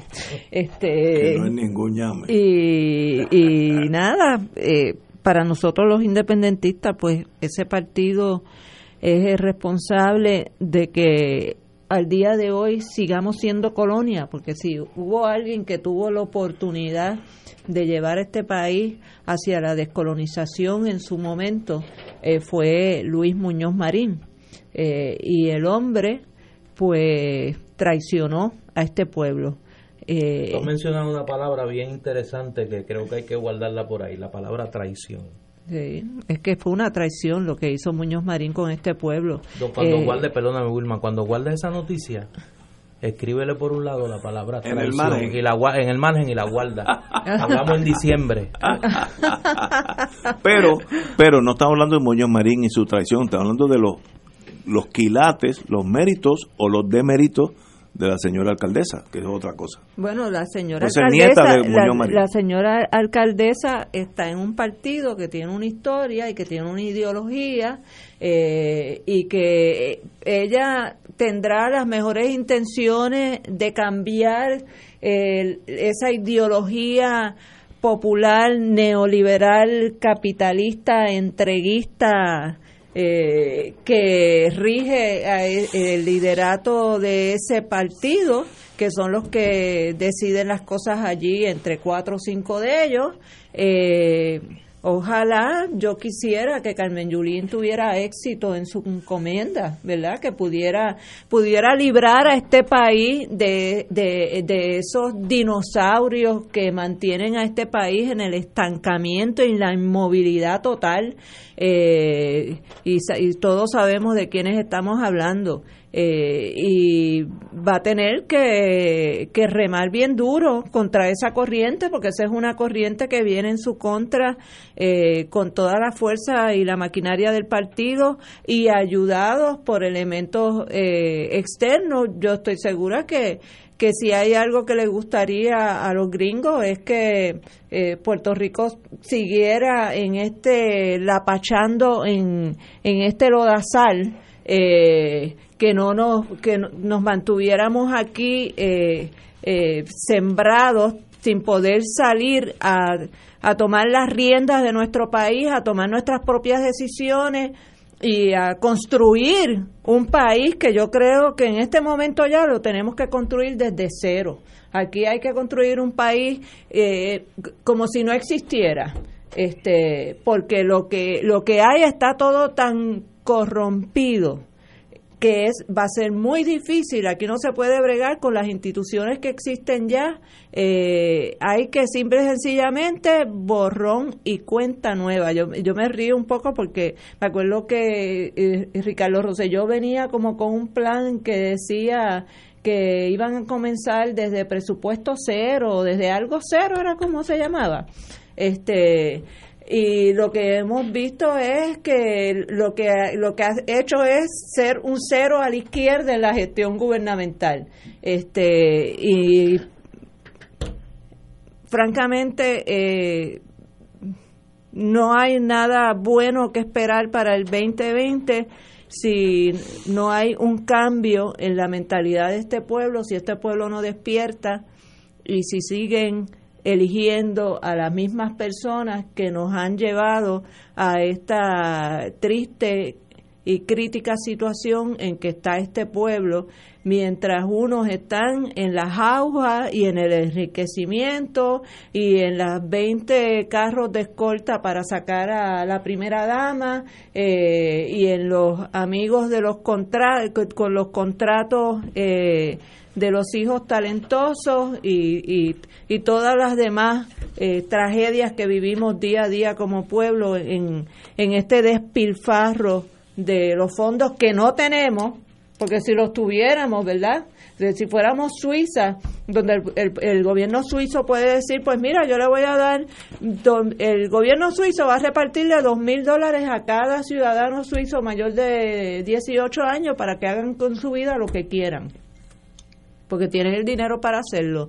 Pero venir aquí en el momento en que tenemos la crisis económica más profunda que hemos tenido como pueblo, y que sea precisamente en ese momento donde venimos a darle contratos y salarios eh, exorbitantes a, funcionarios mediocres que no vienen para servir al pueblo, sino para servirse, para desmantelar lo poco bueno que nos quedaba eh, y para vender todo lo que vender para su propio beneficio, pues mira, este e, e, eso no lo podemos seguir tolerando como pueblo. El pueblo tiene que, en algún momento, yo espero que este pueblo se despierte y se levante como se tiene que levantar. Los chalecos amarillos deben quedarse chiquitos al lado de lo que debe ser una manifestación de este pueblo en contra del abuso que estamos siendo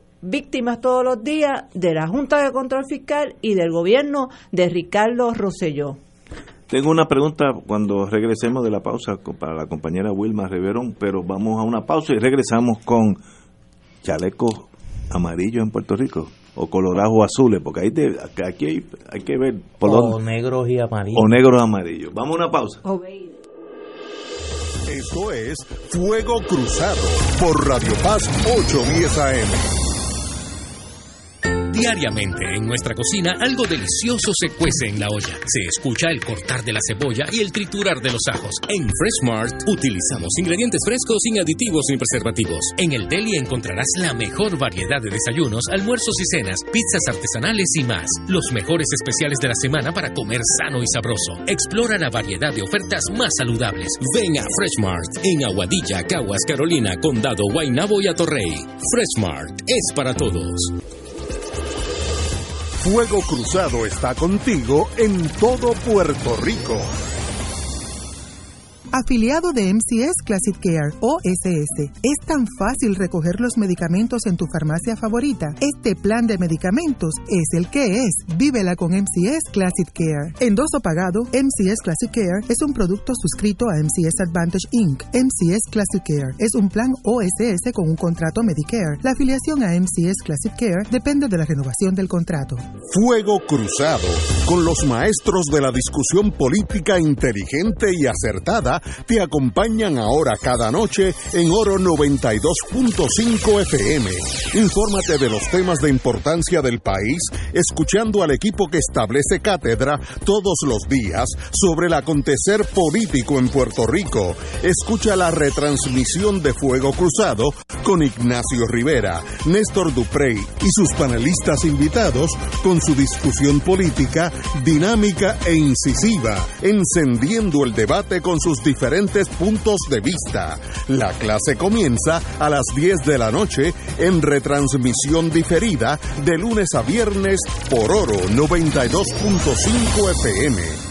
Si estás interesado en nuestro viaje en México de Oro, te invitamos a nuestra reunión de orientación el sábado 27 de abril a la una de la tarde en las facilidades de la Iglesia Madre Cabrini en Caparra Heights. Viajes, excursiones Carelli y Radio Oro te brindarán información importante que les ayudará grandemente a un viaje placentero de mucha fe y cultura. Recuerda, el sábado 27 de abril a la una de la tarde en la Iglesia Madre Cabrini en Caparra Heights. Te esperamos.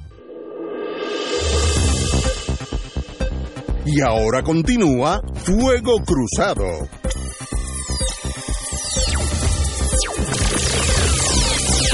Nos quedamos con una pregunta mía hacia la compañera Wilma Reverón, que obviamente no tengo ninguna coma, ningún acento que añadirle a lo que ella dijo en torno a que el pueblo de Puerto Rico tiene que tener nuevos horizontes y mirar hacia otra cosa. Con eso no tengo problema.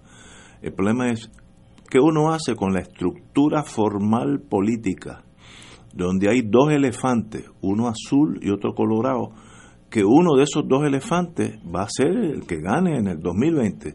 Entonces, si uno, uno es del elefante azul y estoy o puedo estar descontento con el elefante azul, la opción no es un elefante colorado, debiera ser otra cosa, un cisne blanco, pero es que no la hay. En, este espectro político nuestro, bien reducido, hay dos partidos de derecha que se disputan día a día quién es más de derecha que el otro. Ignacio, yo te tengo que yo te tengo que felicitar a ti. Porque yo no he visto yo no he visto un talento tan grande de una persona para de distintas maneras traer el mismo planteamiento de la inevitabilidad del triunfo del PNP. Tú sabes que ahora mismo, y tengo que... No, no, si es bien bonito, bonito es tu talento, como tú haces eso, de distintas maneras. Y todo el que se sienta ahí le haces la misma pregunta. Tú sabes, porque tú no vives en Groenlandia, tú caminas por las calles de Puerto Rico. Estuve en Groenlandia una vez. Que ahora mismo hay una gran insatisfacción de la gente con el PNP y con el Partido Popular. Que admitido, admitido y correcto. No, admitido y correcto. Tienes razón. Eso es verdad. Que comenzó a manifestarse en las elecciones del 2016. Ahora mismo se está inscribiendo un nuevo movimiento político.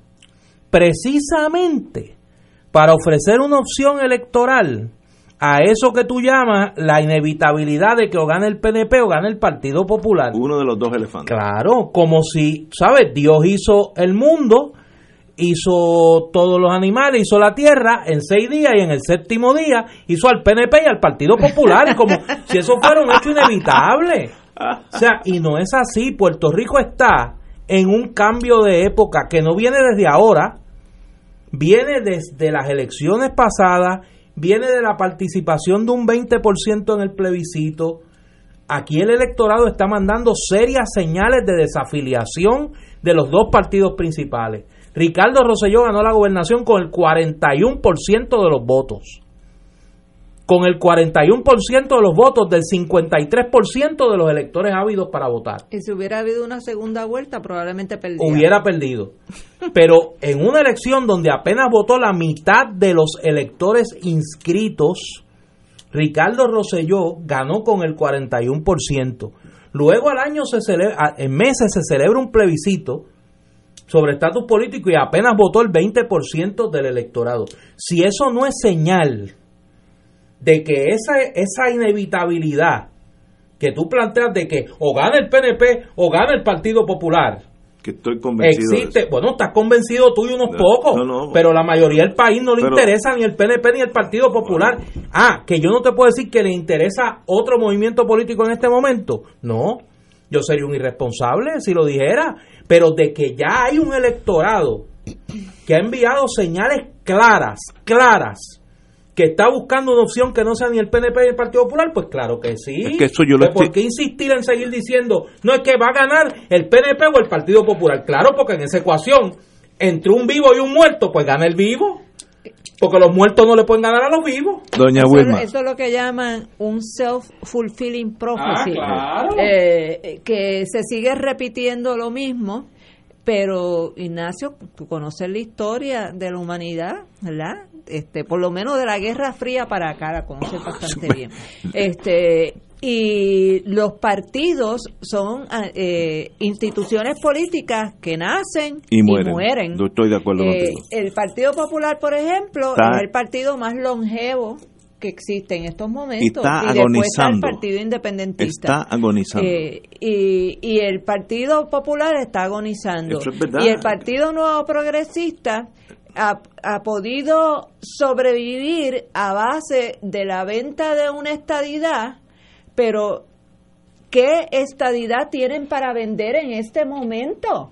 Eh, ¿Qué, ¿Qué, más va a radicar eh, Jennifer? Lo último que le falta es poner los zapatos en el Congreso, radicar los zapatos en el Congreso para ver si le da un zapatazo a Trump, para ver si le hacen caso con la estadidad. ¿Qué pasó ¿Qué pasó con el proyecto de, del el último que radicaron que íbamos a hacer Estado en 90 días?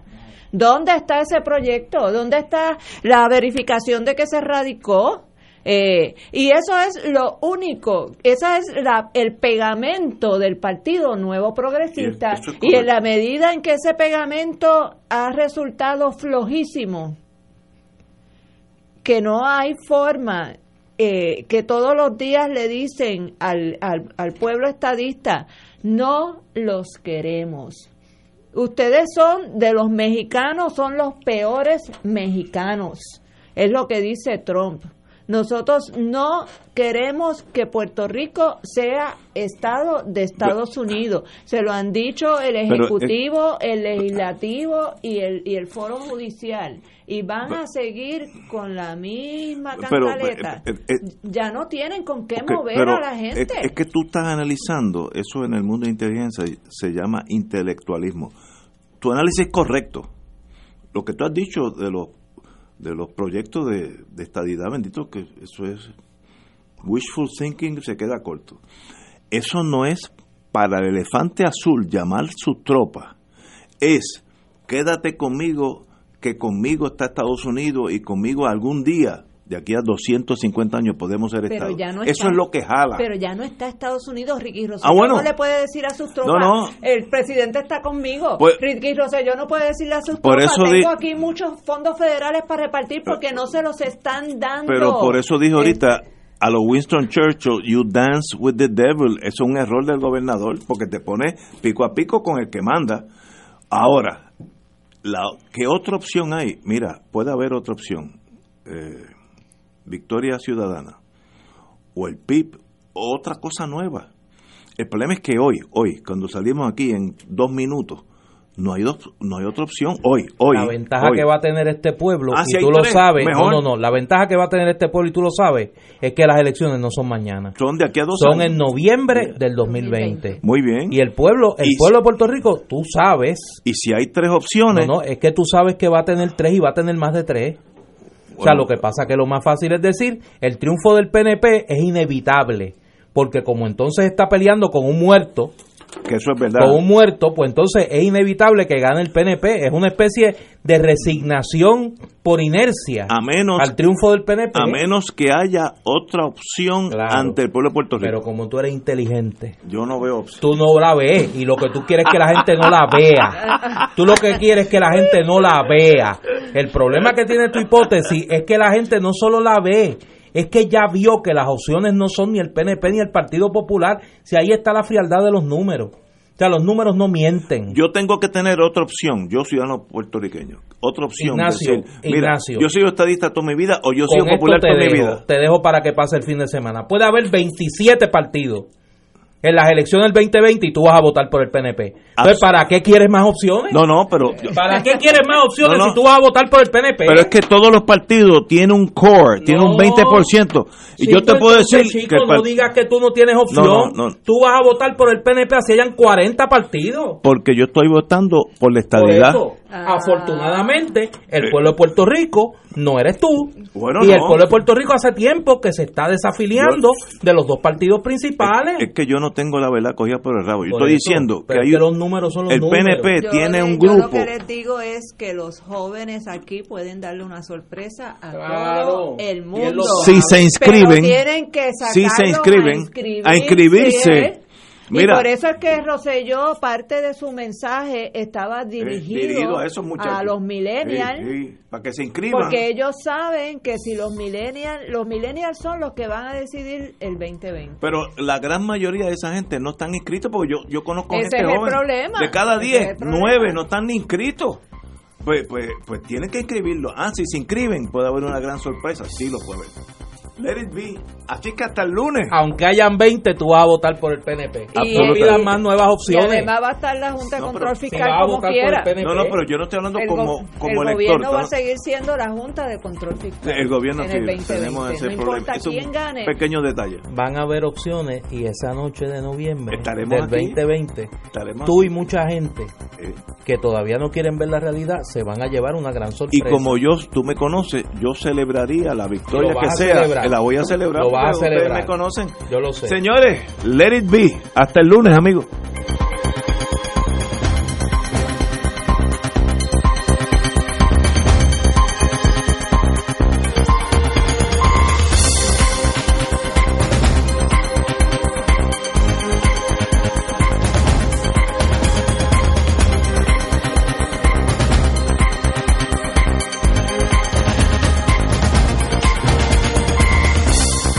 Emisora y sus anunciantes no se solidarizan necesariamente con las expresiones vertidas en el programa que acaban de escuchar.